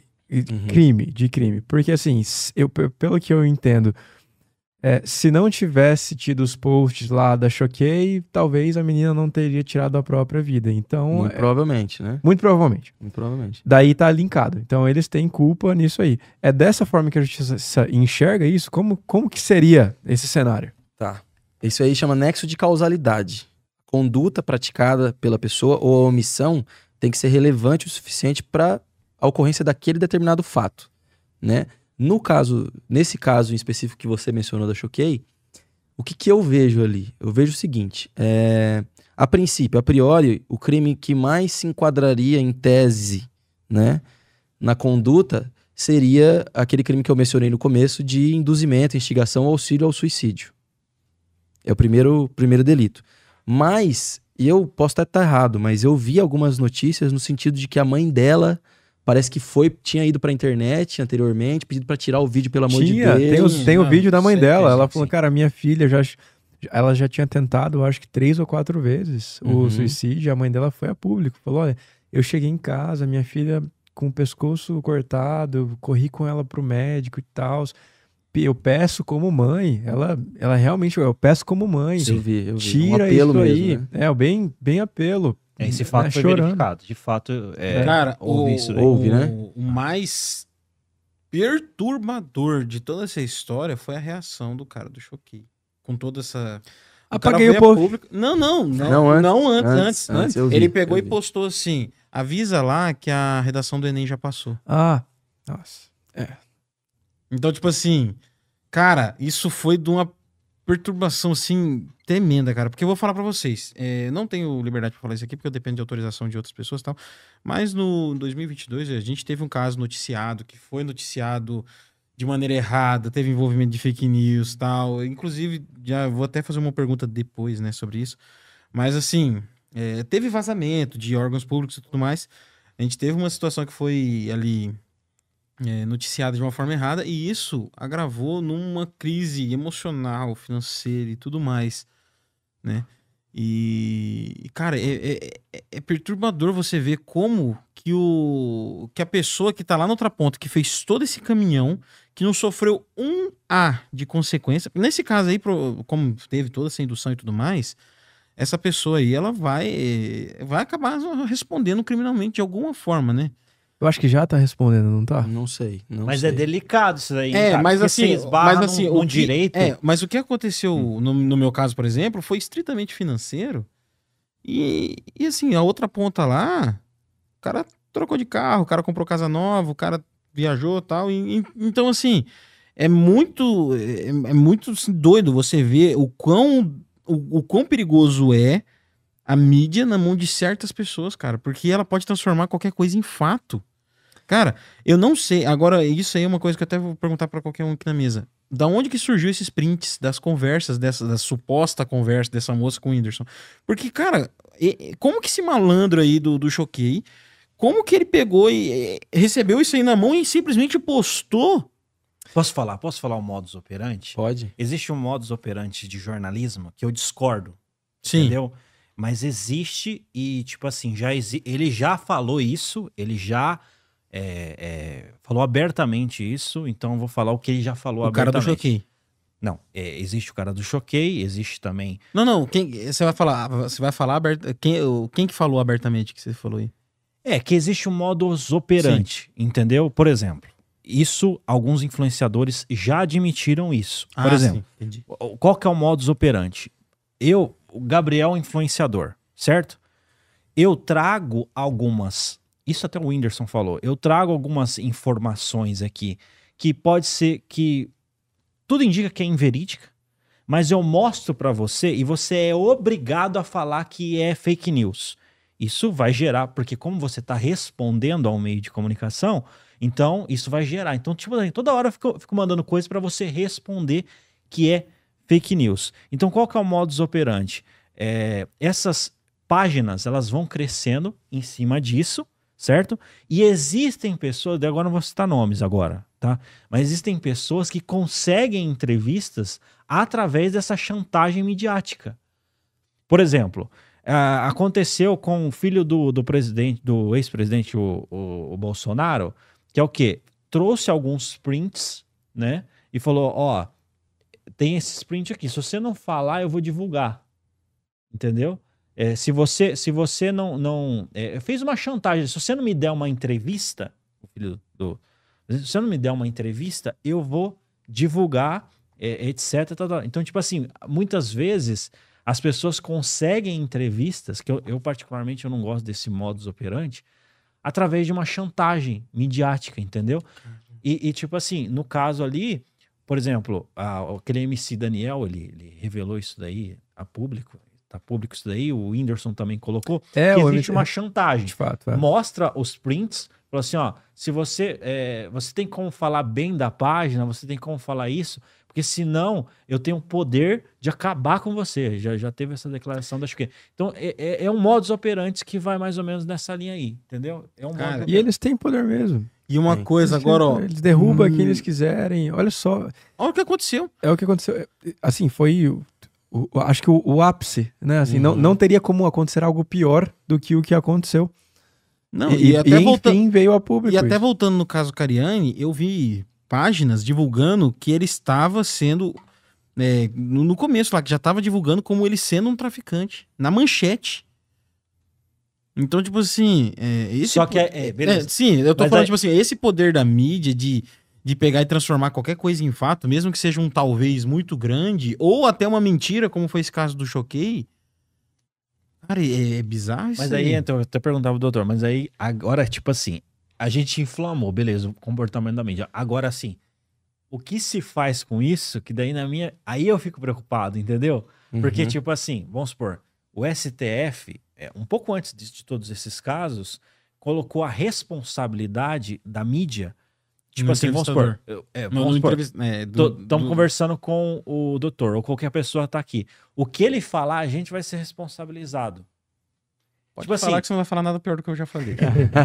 Ou, tipo assim, começa, processo vem do Gabriel. começa, começa a é, tomar atitudes que, na minha visão, é, é mais perigosa ainda. Sim, não, inclusive, aí entra uma coisa que é assim, opinião, não é nem opinião do Sidão aqui, do Gabriel, tá? É, é teoria da conspiração maluquice assim mesmo, tá? E isso pode se configurar como uma verdade lá na frente. Mas vocês viram o que, que o, a última coisa que o presidente fez antes de sair pro recesso dele? Hum. Ele promulgou um decreto lá regulamentando as mídias sociais. Não vi. Não vi isso daí. Vai criar uma comissão. Eu não li muito bem, eu li agora à tarde, eu tava vindo pra cá. Eu fui entrar no carro e vi lá a notícia. A gente pode pesquisar um pouquinho melhor sobre isso. É, só Mas que aí teve- que tá. Mas teve um movimento por parte do presidente que, que, que para regulamentar. E tem gente já até falando que isso aí pode ser até uma coisa que foi combinada. Tipo assim, ó, vamos sacrificar aquela menina lá, dane-se o que vai acontecer com ela, porque eu preciso que aconteça alguma coisa muito absurda pra eu poder fazer isso aqui que eu quero. É, já, isso aí eu já não, não consigo entrar. Não, não, mas, sim. mas isso é aí uma, é é uma- teoria da É, conspiração. teoria eu da falei. Teoria da da conspiração. É uma Aham. hipótese, mas, eu- mas eu, eu, eu fico preocupado, até, até pergunto a opinião do doutor, porque, tipo assim, eu acho que já existe dispositivos que, que já são ali, que podem ser acionados para resolver esse ponto. O, o problema é começar a entrar, de repente, é, liberdade de imprensa, liberdade de expressão, e, e uma aí. censura prévia, esse tipo É, de coisa, né? Isso. Assim, Então, só, qual, qual que é... só para finalizar, para finalizar esse, esse assunto da Choquei, o que eu tava dizendo era que, em tese, a conduta poderia se amoldar ali ao crime de instigação, induzimento ou auxílio ao suicídio. Só que o fato de a mãe ter postado o vídeo na internet e mesmo assim ter sido menosprezada por ele e ele deixou de tirar a notícia, ou pelo menos retificar a notícia falando, olha, na verdade aquela notícia não procede, não é verdadeira e tal, isso eventualmente pode configurar o crime de homicídio culposo. Sim. Entendeu? Aí é muito mais sério.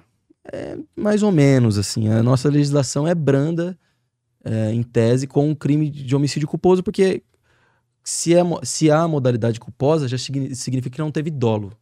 A pessoa não necessariamente teve aquela, aquela intenção de matar a outra. Isso serve, repito aqui, né? É importante frisar isso para todo mundo. Isso serve para quem a gente gosta e para quem a gente não gosta. Sim, porque Né? às vezes você pode estar do lado da outra ponta, né? Mas assim, então em tese não teve aquela vontade, o dolo, a intenção de matar a pessoa.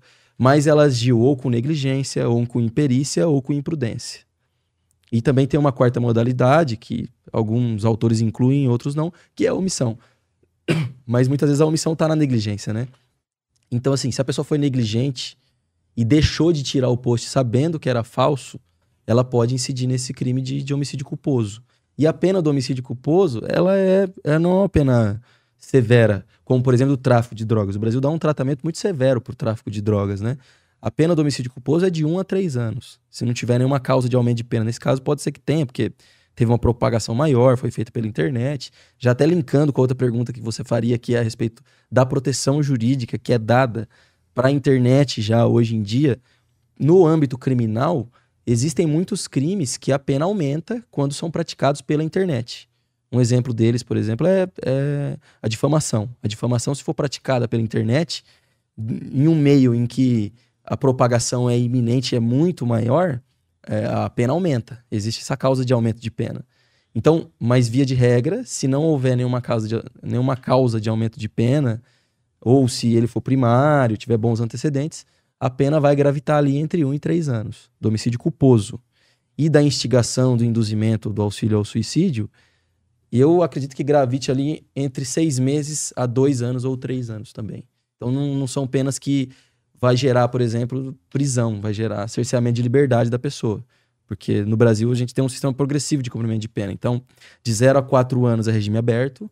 Via de regra, se a pessoa não for reincidente, for primária e tal, pega regime aberto. De 4 a 8, pega regime semiaberto, que aqui em Maringá fica ali na coluna penal agrícola, fica lá mesmo. Só que aí não tem cela, é diferente, é como se fosse um. É uma colônia, o cara tá separado da sociedade trabalhando numa fazenda. Isso, exatamente. Exatamente. E o último, que é de 8 em diante, que aí é o regime fechado. Então, só crimes muito mais graves que, que tem como consequência o regime fechado de cumprimento de pena de maneira assim inicial, né? Por exemplo, o homicídio, o homicídio simples. Vamos supor que não tenha nenhuma qualificadora no homicídio, não foi praticado com é, surpresa da vítima, não foi praticado mediante meio cruel e tal. Se for um homicídio simples, a pena inicial é seis anos, é de 6 a 20. Então pode ser, e acontece, de a pessoa ser condenada por homicídio, por exemplo, numa briga de um bar, alguma coisa assim, ou porque estava protegendo a honra de alguém, às vezes acontece isso também. E aí o promotor entende que, na verdade, não há prova de que aquele crime é qualificado, de que, aquele homicídio é qualificado. Que se for qualificado, a pena mínima já é 12 anos. Aí dobra. Mas se for um homicídio simples, a pessoa provavelmente pega regime semiaberto. Não acontece. Então, nesse caso, nesse caso da Choquei, dificilmente vai ter uma pena de prisão. E aí vem uma outra questão, assim, porque a gente estava falando muito da prisão preventiva, mas a prisão preventiva ela é uma das medidas cautelares que são possíveis de, ser, de serem aplicadas antes do trânsito em julgado de uma decisão judicial. O juiz ele tem um poder que a gente chama poder geral de cautela. Ele pode tomar outras medidas, ainda que não necessariamente previstas especificamente em lei, mas que vão proteger o processo. Então, por exemplo, nesse caso da Choquei, é, uma medida que poderia ser tomada seria a suspensão da página até o trânsito em julgado da decisão judicial. Né? Não sei se isso é razoável. Depende do caso em si, tem que ver o processo, colher, é, analisar as provas e tal. Mas é uma possibilidade de suspender a página. Se eu não me engano, foi suspendida, Hum. mas derrubaram. Não, até onde eu sei, não foi suspenso. Até onde eu sei, eles mesmos tiraram a página do ar pra evitar a marcação e tudo mais. O pessoal, Uhum. Porque o pessoal, tipo assim, todos os influenciadores, principalmente comediantes, né? Porque a Choquei sempre bateu muito em cima de comediante, falando, ah, principalmente o Léo Lins, né? Ah, não, porque suas piadas. Aí o Léo Lins foi lá e falou, minhas piadas nunca matou ninguém, né? Aí, pra não ficar eu- a galera postando esse tipo de conteúdo e marcando eles, Uhum. aí eles, eles mesmos tiraram do ar. Eu não sei se teve alguma coisa judicial pedindo pra eles tirar do ar, isso eu não sei, mas eles mesmos tiraram do ar. Ou talvez, por exemplo, é uma página que tem uma porrada de seguidor, não é? Cara, Quantos tem. seguidor tem? 21 Olha, milhões. Então, assim, ó, Inclusive- então aí você pensa. Hum. é, isso, a gente tentando imaginar isso com a cabeça de uma pessoa que vai julgar aquele caso, né? É razoável suspender uma página que tem 20 milhões de seguidores? Porque às vezes outras pessoas administram a página. Também tem isso. Então, talvez, eventualmente, o mais razoável seja, durante o processo, proibir o acesso daquela determinada pessoa que está respondendo pelo processo. Aquela pessoa em específico não pode acessar e publicar nada na página durante o procedimento. Mas outras, eventualmente, porque aí você acaba prejudicando o trabalho, o livre exercício do trabalho das outras pessoas, né? Liberdade de imprensa, enfim. Uma série de outras questões. E aí, assim, a suspensão definitiva, excluir a conta, ou isso aí já é, é um outro âmbito, é um âmbito civil, né? Tanto que essa regulamentação da internet, ela tá mais atrelada ao âmbito civil. Você mencionou um momento aqui que você falou assim, olha, hoje em dia é possível que eu seja responsabilizado por uma fala do meu entrevistado, mas não no âmbito criminal. No âmbito criminal isso não, não acontece. O âmbito, no âmbito criminal a responsabilização é estritamente pessoal, é da pessoa. A pena nunca pode passar da pessoa do apenado, no caso, né? Quando ele é condenado. Por osmose, né? Tipo, É, eu isso tava chama perto em- de alguém que Isso matou. chama de transcendência da pena. Porque não faz sentido, né? Por exemplo, vamos supor, a pessoa, sei lá, vendeu um carro, Chevrolet, daí a pessoa bateu o carro e. E eu que vendi o carro. eu sou culpado. Não, e é que a pessoa. né? Ou quem sabe, sei lá, com... não, não, Chevrolet, fabricaram o carro pra esse cara, vocês estão Uhum. presos. É, e Isso acontece muito no âmbito trabalhista. No âmbito trabalhista isso acontece com frequência.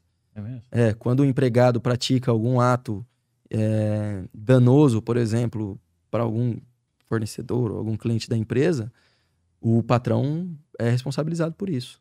O Cara, patrão tem esse poder, ele tem esse dever de vigilância sobre o funcionário. Então a lei entende que ele pode ser responsabilizado por um ato praticado pelo funcionário.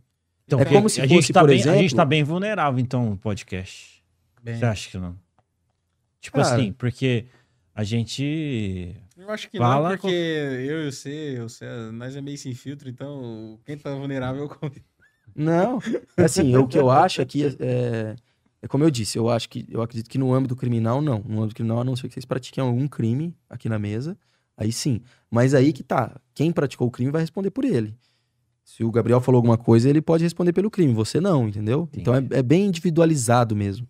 Esse é um dos preceitos também fundamentais para o direito criminal, que é a individualização da pena e também da conduta. Tem que se individualizar a conduta. O que, que foi prati- o que, que o Gabriel praticou ali? O que, que o Altair praticou? Ó, o Altair no dia 27 de dezembro de 2023, às 8 horas e 30 minutos da noite, praticou um crime, praticou, sei lá, uma calúnia contra alguém.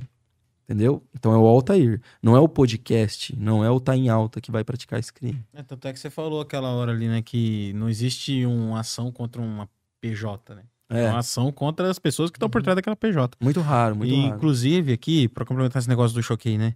Um abraço aqui pro pai dos podcasts brasileiros, né? O Flow, né? Que, que viralizou um corte é, do, do Igão, do, do Igor 3K, né? Não, o Igão é do, do Podpah, né? O, o Igor 3K. Ele falando com esse, o gerenciador aí do, do Choquei, ele falando assim, cara, vocês têm 3 milhões de visualizações num Stories? Cara, isso é muito perigoso na mão de uma pessoa do mal. O, a Choquei tinha. É, o cara, do, o cara da Choquei lá, ele tava sendo entrevistado no Flow, aí o Igor perguntou, tipo assim, ah, qual tá, que é a média? Ah, vi. Aí ele falou, não, a gente tem uma média de 3 milhões de visualização por stories. Aí o Igor, caramba, Mas, cara, cara, mas- vocês têm um mas- poder muito grande Sim, na mão sim. de vocês. Mas ali, cara, vocês têm que ver, tipo assim, aquele conglomerado de mídia que tem também aqui em Maringá. Sim, Entendeu? Tipo assim, o conglomerado, tipo assim, a Choquei é uma, é uma vertical. é um grupo, né? Tem É. várias coisas ali. Só que tem vários, cara, que tipo assim, você solta nenhuma, e aí solta em outra e outra as mesmas coisas, daí dá, dá uma impressão que tá todo mundo falando daquilo, entendeu? Aquilo ali tem uma força, cara. E que, E- que rebenta com qualquer foi- reputação. Então, e foi isso- justamente isso aí que o Igor pegou e falou, cara. Ele exaltou isso aí. Falou, velho, olha o tamanho de vocês, olha o perigo que isso seria na mão de uma má pessoa. Aí ele ainda responde assim: não, mas pode deixar tranquilo que eu sou uma boa pessoa. Aí esse corte viralizando, junto com esses, a, a resposta dele com o pedido da mãe, você E vê o cara que é tem noção do poder que tem na mão. Ele sabe o, o que tem. Né? Não, Uhum. não é que. A impressão que dá é que, tipo assim, não é um negócio que, que passa batido. Tipo assim, ah, não, postaram lá. Não- Eu não tava nem sabendo o que tava acontecendo. É Mas, cara, difícil, qual que é, foi não é muito crível, é Qual difícil. foi o intuito de fazer essa postagem? A, a menina, eu não, não sei nada da menina, ela era de menor, alguma coisa assim? Não é, porque é o seguinte, cara, quando Não, não, você, envolve, você envolve um nome. Sim, famoso. mas qual que seria Mas o problema? escolheram ela? É, qual que essa seria o é- problema do Whindersson Nunes estar falando com aquela menina? Porque, tipo assim, É, se, eu- é. se ele tá falando com alguém. Não, mas é que. Caramba, é que, que sorte da menina, coisa cara. íntima, né? É, é, envolveu coisa íntima. Sim, mas é, é- foi estritamente isso. Hã? Estritamente isso. Não, tipo assim, a menina não era de menor, a menina não, Não, era achar. nada. Só, só pra confirmar essa informação. É. Porque, se não, porque, tipo assim, às vezes a Choquei queria fazer um bafafá. Ó, o Whindersson tá falando com homem de menor lá, entendeu? Agora você foi só, tipo assim, tamo divulgando um negócio aqui, achamos uma menina que tá conversando com o Whindersson. Aí, cara, aí foi. Aí a sacanagem da parte da Choquei vai. Fica maior ainda. Não, não, aqui, ó. É, A, a, a Jéssica, ela foi apontada como a fé do Whindersson Nunes. Então seria uma amante ali, seria um caso. Ah, um É, caso. seria um Ó, caso. eu só Por isso que fala, ah, não, não. Exato. Porque se então, fosse é, só. Ah, não, tô só tipo assim. Ah, o Whindersson tá falando com uma mina aleatória aí. E saiu divulgando, aí a sacanagem é grande. Ah, não, mas tinha uma notícia envolvida. Então tinha um propósito nisso aí, pelo menos isso, né? Sim, mas, mas ó, olha o mercado que tem isso aí, cara. Tem um mercado que é assim. Isso o Léo Dias até já, já explicou sobre esse mercado. Vamos supor, se eu tenho uma foto, hum, por exemplo, do de qualquer coisa, tanto do Whindersson ou quanto, enfim, de figuras públicas que têm uma relevância tal, eu consigo vender essa foto, entendeu? Ah, Então eu vendo. Eu chego assim, ó, você quer comprar? Sei lá, 5 mil, 3 mil reais. Então, tipo assim, olha aí o topo da pirâmide. Então, tipo assim, é, é o que o Whindersson falou. O topo da pirâmide tem que ser penalizado, né? Porque o pessoal, Sim. eles vendem isso aí. Tipo, uma foto com, entendeu? Se você... Se, se- E se você É tem, que- e se tem gente vendendo, tem gente comprando.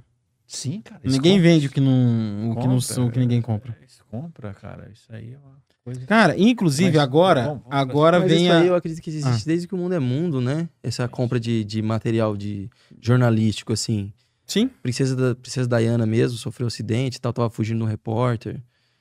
Tem... Ela sofria muito assédio com isso, né? Quem vê a Sim. série lá, The Crown, uhum. percebe. Então, é uma coisa que existe desde que o mundo é mundo. É, Mas é que agora tá muito mais aflorado, né? É, eu, eu vou falar pra você, eu tenho que focar no. Eu sou estoico. Não- não- Cara, você, é, não tem como. inclusive, você você não tiver- tem como é, impedir que as pessoas falem falar mal de você. E falar, você só pode torná-las mentirosas. Isso, você tem que estar ali pronto. É, se você sabe muito bem quem você é, eu aprendi isso com a doutora Camila Muniz. Aprendi, Uhum, muito bom. uhum. Ela falou assim: se você sabe quem você é, entendeu?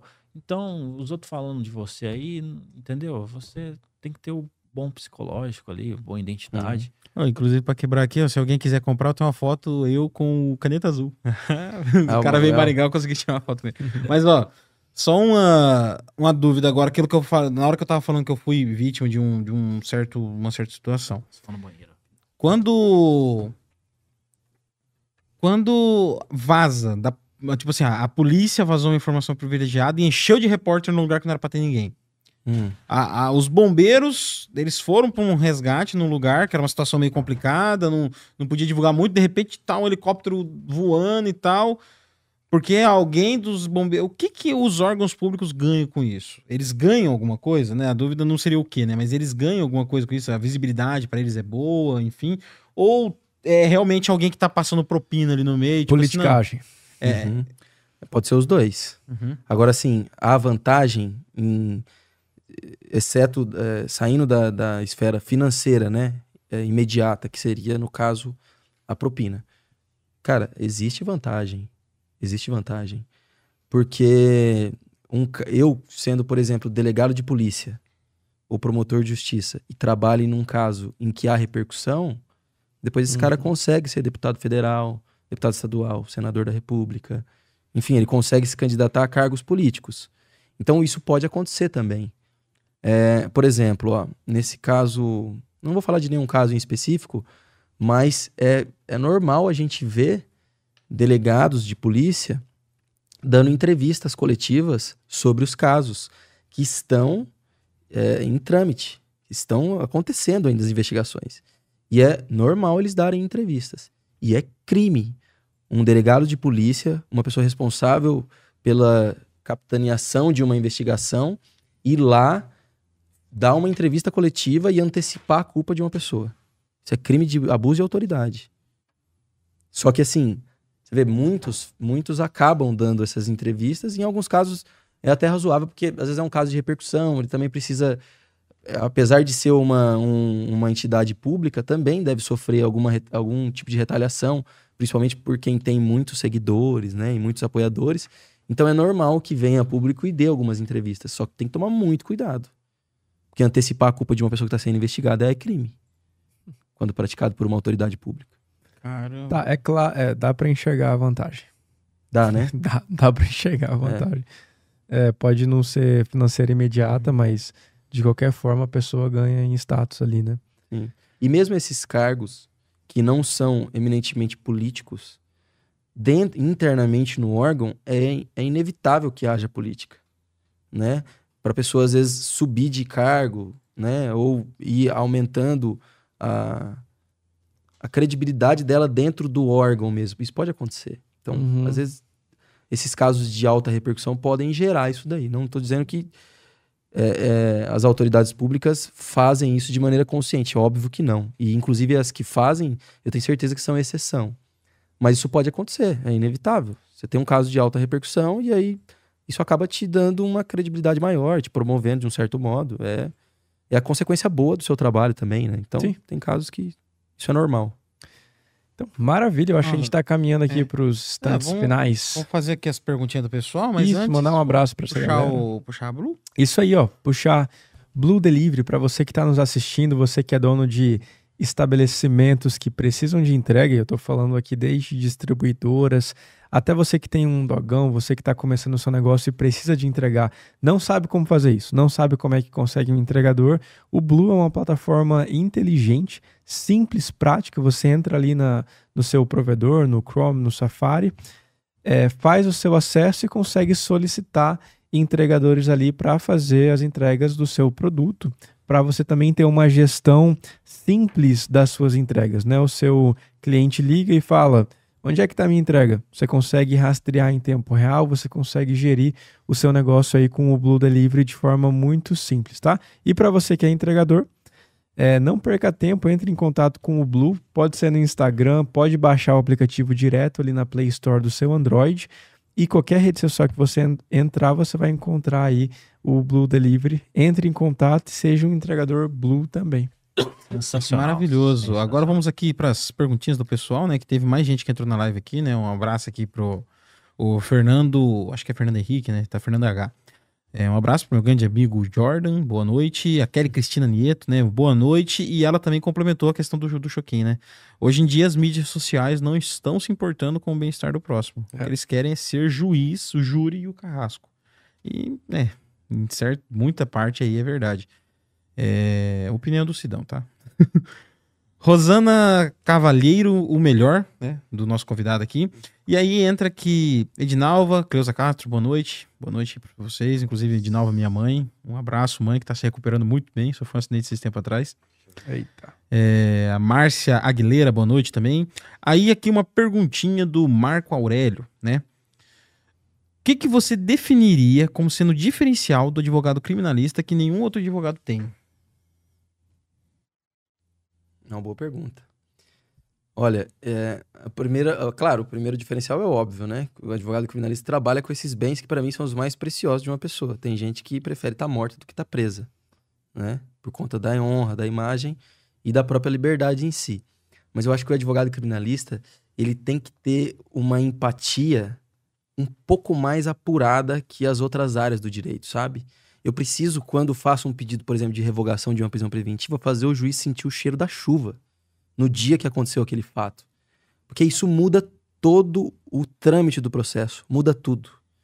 A gente tem um brocardo jurídico no direito, o direito se usa muito de. Vocês perceberam que às vezes eu falo algumas palavras que não são normais no vocabulário do dia a dia. Então, o direito acaba se usando muito de uma linguagem mais erudita e tal. É uma, é uma coisa que está mudando, graças a Deus está mudando isso.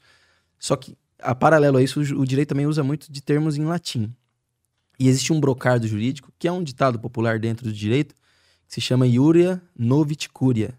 O que quer dizer isso? Quer dizer o seguinte: é como se fosse um juiz falando para as partes. Me dê os fatos que eu te dou o direito. Então, meu papel não é ensinar direito para o juiz. Ele é uma pessoa super qualificada. Ele passou num concurso público de pelo menos quatro fases. O meu trabalho é mostrar para ele que aquele caso em específico é diferente de outros casos que sejam eventualmente parecidos a princípio, pelo menos num primeiro olhar. E para isso eu preciso, é inevitável, eu preciso me colocar no lugar da pessoa que está sendo julgada.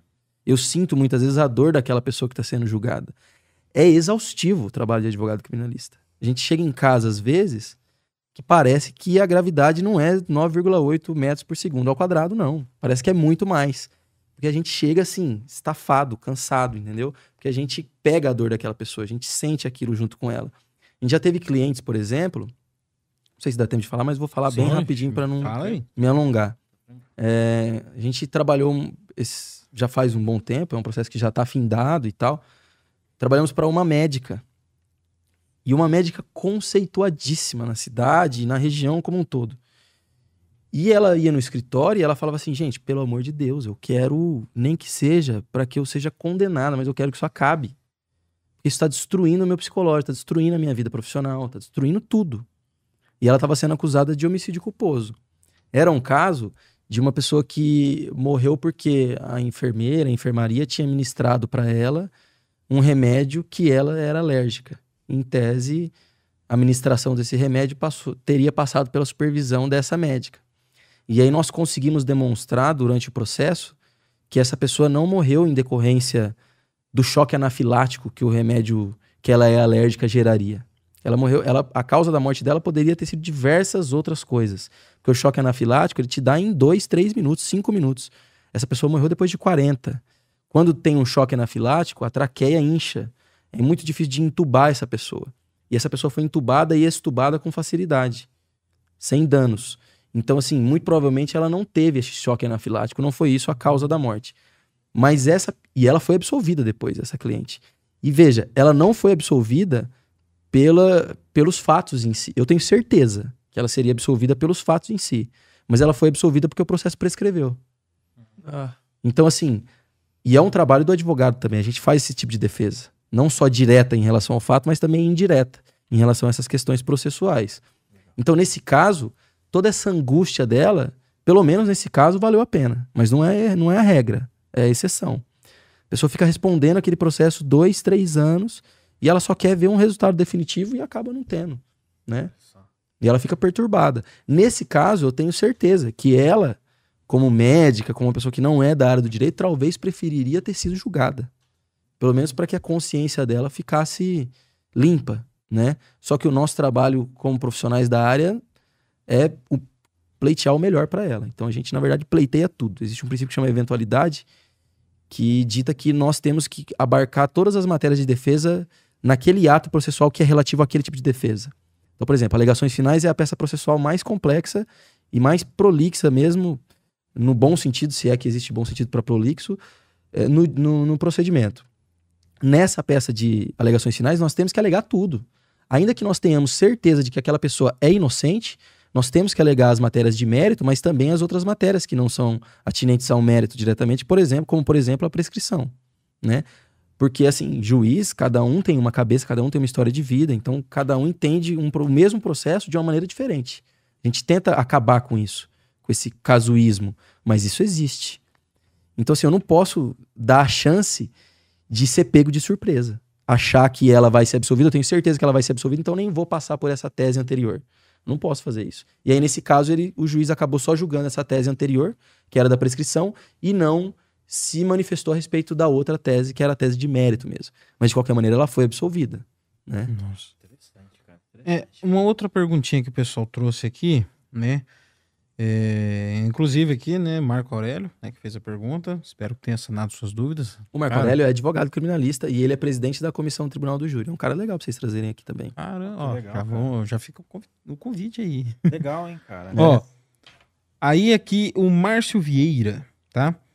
É, Doutor Jordan, qual sua visão sobre os presídios brasileiros no contexto, entre aspas, todos são iguais perante a lei, fecha aspas. Obser- observado, é, observado classes, eu acho que é observando, ele deve ter escrito errado.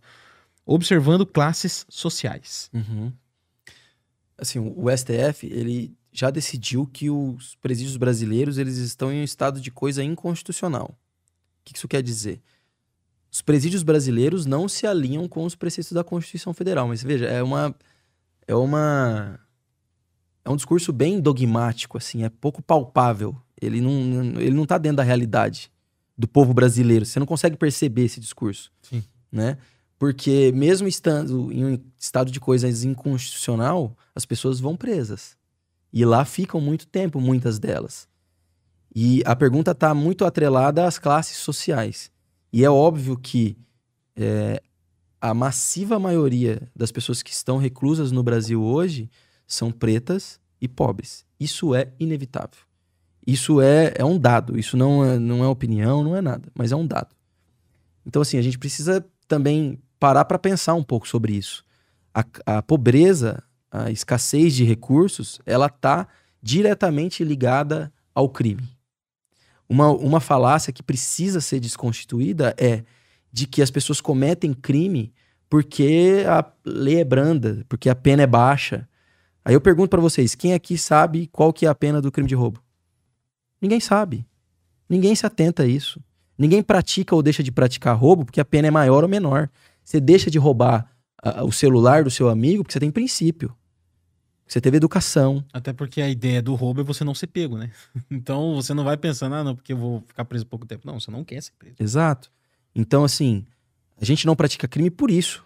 Por, por, por esse, por esse arcabouço social que nós criamos com a nossa vivência. E talvez agir preventivamente nesse tipo de educação seja mais eficaz do que necessariamente punir a torta e a direita as pessoas que praticam esses crimes que estão muito, mas muito atrelados à classe social. Tráfico de drogas, é, roubo, furto, esses crimes contra o patrimônio, eles são praticados eminentemente por pessoas que, têm, que vêm de uma classe social menos favorecida, né? Não, e inclusive a gente precisa. Isso aí é um tema. A gente podia até ter entrado com o Douglas quando gente veio falar de investimento, né? É, a gente precisa no Brasil, urgente, cara, investir em educação, mas educação de qualidade. Porque realmente, ah, não, vamos pagar melhor os professores. Os professores que tem hoje em dia. Não, a- a- não os professores, né? Mas a grade escolar que tem hoje em dia não. Você pode despejar um caminhão de dinheiro que vai continuar saindo o mesmo disfuncional lá na ponta.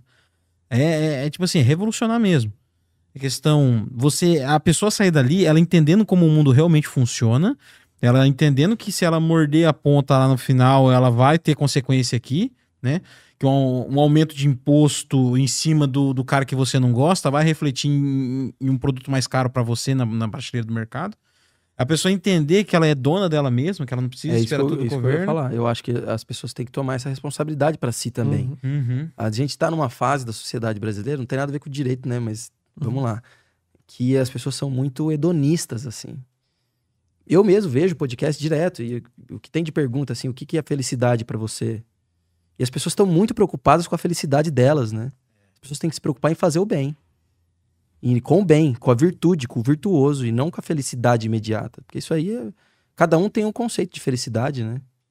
As pessoas têm que se preocupar com o bem. Na minha opinião, é isso. Então a educação não precisa de mais investimento, ela precisa de uma revolução, né, realmente, e investimento em empreendedorismo, cara. Porque empreendedorismo ele gera emprego, tira a pessoa da miséria. Porque um cara que tá trabalhando, ganhando os seus um ou dois salários mínimos ali, ele já não vai, às vezes, é o diferencial entre ele. Às vezes é o cara que tá em cima do muro para cometer o crime, e às vezes, porque ele não tem uma renda. Eu já vi muito caso. O cara foi demitido, o cara veio de, um- de uma situação, ali, de uma realidade, mas o cara tinha um certo princípio, ele tentou o mercado de trabalho, mas por N motivos, às vezes nem foi por falta de competência dele, às vezes foi o mercado que não conseguiu absorver ele, porque não tem onde absorver ele, aí ele volta para aquela vida. Uhum. Agora, se você tem uma indústria pujante que tem como absorver essa pessoa, né? Aí às vezes ela não volta. É, o Estado também vida. pode fazer essas parcerias público-privadas com as empresas para que as pessoas que sejam egressas do sistema prisional tenham direito ao emprego nessas empresas. Em Maringá existe isso. Em Maringá, se eu não me engano, acho que é a Frangos Canções e tal, tem uma parceria com o poder público para poder abarcar esse pessoal que sai do sistema prisional, né? Senão o cara vai voltar para criminalidade. E é isso que jeito. precisa, cara. Investimento no empreendedorismo e na educação para tirar a pessoa dali, né? Se você simplesmente reforma, reforça o sistema de, de punição, não necessariamente vai afastar as pessoas daquilo. É isso aí. Agora, isso também não é desculpa pra gente abrandar o sistema de punição, mas eu acho que isso aí é uma discussão né, mais ampla, né? Uhum. Total. É, só que eu acho que essa pergunta dele aqui foi. é, agora eu tava lendo aqui de novo. Eu acho que Uhum. foi mais assim: tratamento diferente dentro da prisão. Porque ele colocou, né, entre aspas, considerando que as pessoas são todas iguais perante a lei. Uhum. É, o que que você tem? Tipo assim, ah, o cara, ele tem faculdade. é, Eu não sei se essa é realmente a pergunta dele, mas isso aqui acabou virando uma dúvida minha. O cara tem faculdade, então ele vai pra uma prisão assim. Ah, o cara é político, ele vai pra uma prisão daquele jeito. Ah, não, mas esse aqui é um pobre da favela lá que não tem nem o ensino médio. Então esse aqui ele vai lá pro fundo, não sei da onde, ficar entubado numa cárcere, num- num- numa cela com 30 pessoas. Uhum. né? É- É sobre essa situação. Uhum. Cara, o que eu tenho é, de experiência a respeito disso é de que todos são tratados mal. Não tem Claro. uma diferenciação lá dentro, não. Até porque essa questão que você mencionou, por exemplo, do ensino superior, isso até não existe mais, né? O STF até tirou essa prisão especial para quem tem ensino superior. Isso foi recente. Só que essa prisão especial para quem tem ensino superior, quando havia, ela serve para prisões provisórias. Por exemplo, a prisão preventiva. Se você foi condenado, transitou em julgado, você tem que cumprir pena, você vai presídio normal. A diferenciação que existe em alguns casos é, por exemplo, ah, existe o que a gente chama de seguro. Então, pessoas que foram condenadas por crimes sexuais, que são pessoas, ou crimes que são muito bárbaros, essas pessoas não podem ter convivência normal com os outros presos, porque os outros presos vão matar essas pessoas. Então, essas pessoas ficam no que a gente chama de seguro. Mas, via de regra, é, não, não, eu, eu acredito até, eu acredito que a pergunta tenha sido mais voltada para as pessoas que ingressam no sistema prisional. Ah, não, é, Se eu, eu sist- transformei numa dúvida minha, É, eu se o sistema prisional abraça mais pessoas que têm uma classe social determinada, Uhum. enfim. Porque lá dentro, caiu lá dentro, todo mundo é E- maltratado, isso até via se- de regra, tá?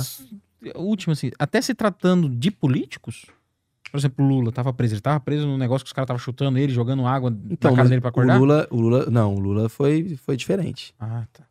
E assim, o Lula foi diferente, eu até, eu até entendo um pouco, assim, porque imagina se acontece alguma coisa com ele dentro da cadeia. É, e sem contar que era um senhor de idade, né? Era um senhor de idade e foi a primeira vez que um presidente da República do Brasil foi preso. Então ninguém sabia muito lidar com esse tipo de situação. Então foi um caso bem peculiar, assim, vamos dizer assim, né? Mas o cara, sei lá, o senador, deputado, foi condenado, ele vai pro, Ele pro vai. fundo de vale mesmo. Via de regra, ele vai. E aí, assim, até é interessante saber, porque a pessoa, quando ela é condenada. Tem uma coisa que é. Às vezes, muita gente usa como artifício, que é o seguinte: é, quando você vai preso, você vira como se fosse uma propriedade do Estado. Né? Só que antes de ir preso, você pode se apresentar em qualquer lugar. Se você não foi preso ainda, respondeu o processo, foi condenado, transitou em julgado, você pode se apresentar para cumprir a pena em qualquer lugar. E o Estado também pode te transferir para qualquer lugar a partir dali. Mas é, é difícil disso acontecer. Então, se você se apresenta aqui em Maringá, normalmente você vai cumprir pena aqui perto. Então, existem muitas pessoas que são bem instruídas, inclusive por advogados, que falam: olha, eu acho que é melhor você se apresentar em tal estado. Porque lá o sistema prisional talvez seja um pouco mais tranquilo, mais brando e tal. Mas normalmente as pessoas acabam cumprindo pena nos lugares em que as famílias delas estão, né? É, para ter essa aproximação familiar, essa ressocialização. Cara, inclusive já deixaram no ar aí pra um episódio 2, né? Não sei se você já assistiu aquele documentário da Netflix, né? Por dentro das prisões mais perigosas do mundo. Aham. Aí até que tem um episódio que ele vai pra Suíça. E, tipo assim, cada cela é quase É um, um quarto hotel. de hotel. É um hotel. É, Com eu certeza. vi. Então, isso aí ficou um tempo, um episódio 2 com o Dr. Jordan. No Né? Brasil isso é inimaginável. É verdade, Ó, cara. Foi, ó, muito bom, cara, muito bom. Isso, esclarecimento, essa clareza, cara. é Quando quando você tem clareza, você toma melhores decisões, Uhum. né? Então foi muito Ó, bom mesmo. Tem mais uma pergunta, dá Ah, tempo, posso? galera? Dá tempo. Opa. Vamos. Pra mim dá, né? Última Não sei pra tempo. você. Eu Última tenho amanhã, 10 horas da manhã, 11 horas. Tá, Última pergunta, então, vamos lá. Dos, dos internautas, né? Doutor Jordan, sobre a saidinha dos presídios, o senhor é a favor? Isso agrega em algo para a reincidência ou reaç... eh, não, ressocialização dos condenados? Quem que perguntou isso aí? Foi o Odair Rogério. É meu pai. Ah, Um abraço, pai. Legal. Olha, é... a pergunta é se isso, se as saidinhas, se eu sou a favor e se elas favorecem na ressocialização do preso, né? Sim, sim. isso. Sou a favor e acredito que sim, que ajudam muito na ressocialização do preso. E a população muitas vezes é contra. Ela é con- mas ela não é contra a saidinha específica, ela é contra porque há evasões. As pessoas às vezes saem para o Natal e não voltam, depois não se reapresentam. Mas a taxa de evasão é menor que 10%, que 5%, na verdade. A taxa é minúscula. A maioria dos presos retornam ao sistema prisional. Então, assim, e é importante, é igual visita íntima. Gente, se não tiver visita íntima, os caras se matam lá dentro. Não tem sentido. E aí, uma pessoa que sai do sistema prisional pior do que entrou, ela vai te aterrorizar na porta da sua casa. Não adianta de nada. Não adianta ter esse maniqueísmo, entendeu? A pessoa tem que ser, tem que ser condenada e ela tem que ficar lá para sempre e nunca vai, mais vai merecer eh, direito a se reinserir na sociedade. E a aproximação familiar, a aproximação do seio familiar é importantíssima para poder. para a pessoa perder esse aspecto de, de criminoso que ela acaba aderindo quando entra no sistema prisional. Então ela acaba entendendo mais ali, ou reentendendo como que é a convivência familiar, o porquê que ela precisa se recuperar daquela situação degradante que ela está passando e por quem que ela tem que lutar. Então eu acredito que assim, as saidinhas elas são, elas ajudam na ressocialização e eu sou favorável. O problema são as evasões, que são a exceção. Mas, se, se você não é, quiser, se você não quiser comentar, não precisa comentar, mas, mas eu, achei, eu achei estranho é, os presos do 8 de janeiro é, não ter Não ter direito saidinha. A essa saidinha, vamos dizer assim. Uhum. É porque a saidinha, ela é um direito, eu vou responder de maneira bem técnica, tá? A saidinha, ela é um direito das pessoas que são condenadas. E os presos do 8 de janeiro não são, teve alguns já que já foram condenados, né? Mas a maioria deles são presos preventivos, né? Então eles não têm mesmo juridicamente esse direito. direito. E tá né? com bastante tempo já preventivo, né? Pois é. Então, e, e o fato É. de estar muito tempo preso preventivamente, eu não sei se é o caso desse, porque eu realmente não acompanho o processo, tá tô, Tá bem sigiloso. É, Só que isso é uma das é um dos motivos pelos quais a prisão preventiva deve ser revogada em alguns casos. É quando ultrapassa um tempo razoável. Houve uma reforma em 2019, que é o que a gente denomina de pacote anticrime, todo mundo já ouviu falar, tem certeza. E o pacote anticrime instituiu uma obrigação para o juiz. Isso serve para o juiz, para o desembargador, para o ministro, para quem estiver julgando aquele caso, que é o de rever de ofício. O que a gente fala de ofício no direito é, sem ninguém provocar, sem ninguém pedir, o juiz tem que rever de ofício a cada 90 dias uma prisão preventiva. E justificadamente renovar aquela prisão. Porque pode ser que passe 90 dias aquela pessoa não tenha mais que ficar presa preventivamente. Então, periodicamente, o juiz tem que rever essa prisão preventiva. Mas, voltando à pergunta, o direito à saidinha não há. Uma, é, sobre esse negócio da saidinha, leigo, sou totalmente contra. Uhum. Não entendi, não via dessa forma. Sou, sou, eh, eu era, eu sou contra, né? Não, não, não mudei minha opinião. Mas assim, enfim. É, só pra pessoa. é, eu, eu sou a favor da ressocialização da pessoa, mas eu acho que tem outros mecanismos, sabe? Como, tipo assim, instituição de empresas presidiárias, né? Tipo, cê- sei lá, tu coloca uma empresa lá dentro, que o cara vai aprender uma profissão, o cara vai ganhar um salário. Quando ele sair dali, ele vai ter um. Não vai sair com zero no bolso e vai ter uma profissão nova. Enfim, né? A, a visita íntima até eu até sou a favor, porque realmente daí é- aí é problema da maluca que tá indo lá atrás daquele cara que cometeu um crime. Pô, maluco. É, ou maluco. Ou maluque. Enfim. Mas o. A, a questão da saidinha. Qual que é o preso que pode ter a saidinha? Porque, tipo assim, o cara é um estuprador, ele vai ter a saidinha? Uhum. Depende, do, depende muito do estágio de cumprimento de pena que ele tá. Sim. Entendeu? Então, por exemplo, presos no regime fechado não tem direito de saidinha. Quem tem direito de saidinha são os presos do regime semiaberto. Então, o cara que já naturalmente ele já não tem um- uma permanência é, direta no presídio. Ele já não fica dentro de uma cela, entendeu? É, tem um caso meio icônico, emblemático mesmo, que aconteceu, inclusive, agora nesse Natal, né? Da, da, da, da trans lá, que foi. Do Drauzio Varela. Do Drauzio Varela. Ela foi, saiu, né? Acusada de vários crimes aí nesse caso. E, e aí ela foi. Foi presa. Foi presa. Então, mas eu vi essa notícia. Só que assim, a gente não sabe por que, que ela foi presa. Se ela foi presa em flagrante porque ela cometeu um crime ali, ou se ela já estava respondendo um processo há muito tempo, e aí agora esse processo transitou em julgado, e aí aconteceu o que a gente chama de fechar a cadeia dela, que é juntou, unificou todas as penas e agora deu regime fechado. Então pode ser uma série de coisas. Não necessariamente que depois que ela abraçou o Drauzio Varela, ela acabou cometendo Sim. crime. Entendeu? Isso pode acontecer também. Aí é, o- Mas é, é- que ela, é o saiu- poder- ela saiu- ela teve a saída de Natal agora, né? Teve. E aí ela foi presa. É. Entendeu?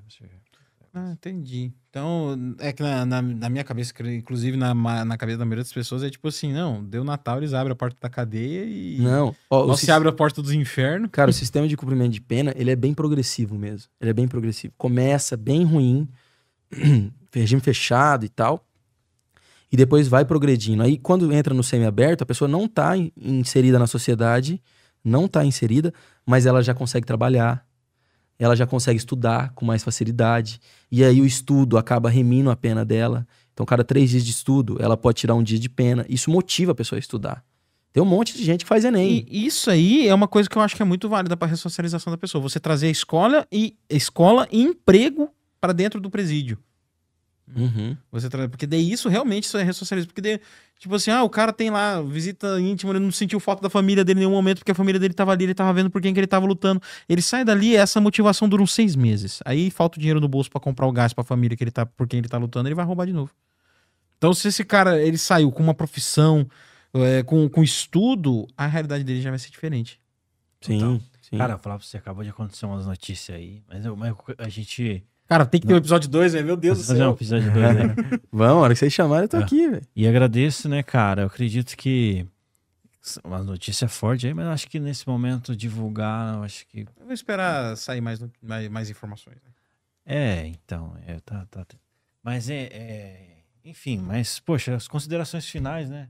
É, você, você tem alguma coisa que a gente não mencionou que vale a pena destacar? Não, eu acho que é até legal ter mais gente, né? Porque cada um extrai uma coisa sob a ótica que tem. Então, pra mim foi muito, muito legal mesmo o papo. Eu espero que o pessoal de casa aí que tenha assistido tenha gostado. E eu acho que a intenção minha quando vim aqui, principalmente nesse, porque o das meninas era um podcast mais jurídico mesmo, né? É. Esse já é um podcast mais aberto ao pra- público de maneira geral. Então a minha intenção era que fosse um papo aberto mesmo, Isso, pra gente falar do que vocês né? quisessem. E assim, só me chamar que eu bato na porta. aí Eu tô, Então, tô, é- vai ter que ter episódio 2. tô disponível. Galera, ó, já estendendo aqui o- os recadinhos finais, né? Desejar a todos um feliz Natal, um feliz ano novo. Que Deus abençoe muito vocês aí. Esse aqui é o recadinho do Sidão, tá? O recadinho final. Sidão da massa. É, que Deus abençoe muito a vida de vocês. Não desistam dos seus, é, dos, seus planos, dos seus projetos. Lutem, insistam, trabalhem, estudem. Que tudo pode acontecer, tá? As coisas só não acontecem para quem tá parado. Tem um pensamento do Gil Clare Regina que eu quero fechar esse raciocínio aqui, que é o seguinte: poste, quando fica parado, ele não fica parado simplesmente. Ele não fica parado no tempo, ele não fica na posição em que ele estava. O poste parado vai ter cocô de passarinho, mijo de cachorro, o musgo vai crescer, a chuva vai corroer. Então, se você fica parado, você regride. Então, só evolui quem tá andando, quem tá em movimento. Então, não fique parado. E um Feliz Natal e um Feliz Ano Novo. E é verdade, cara. Quem, tem, uma frase que fala assim: quem tá pronto. A pessoa fala assim: eu tô pronto, não preciso mais aprender nada. Ela tá pronto pra morrer, né? Então, precisa, precisa é, crescer sempre, né? Crescimento é uma constante. É Poxa, isso.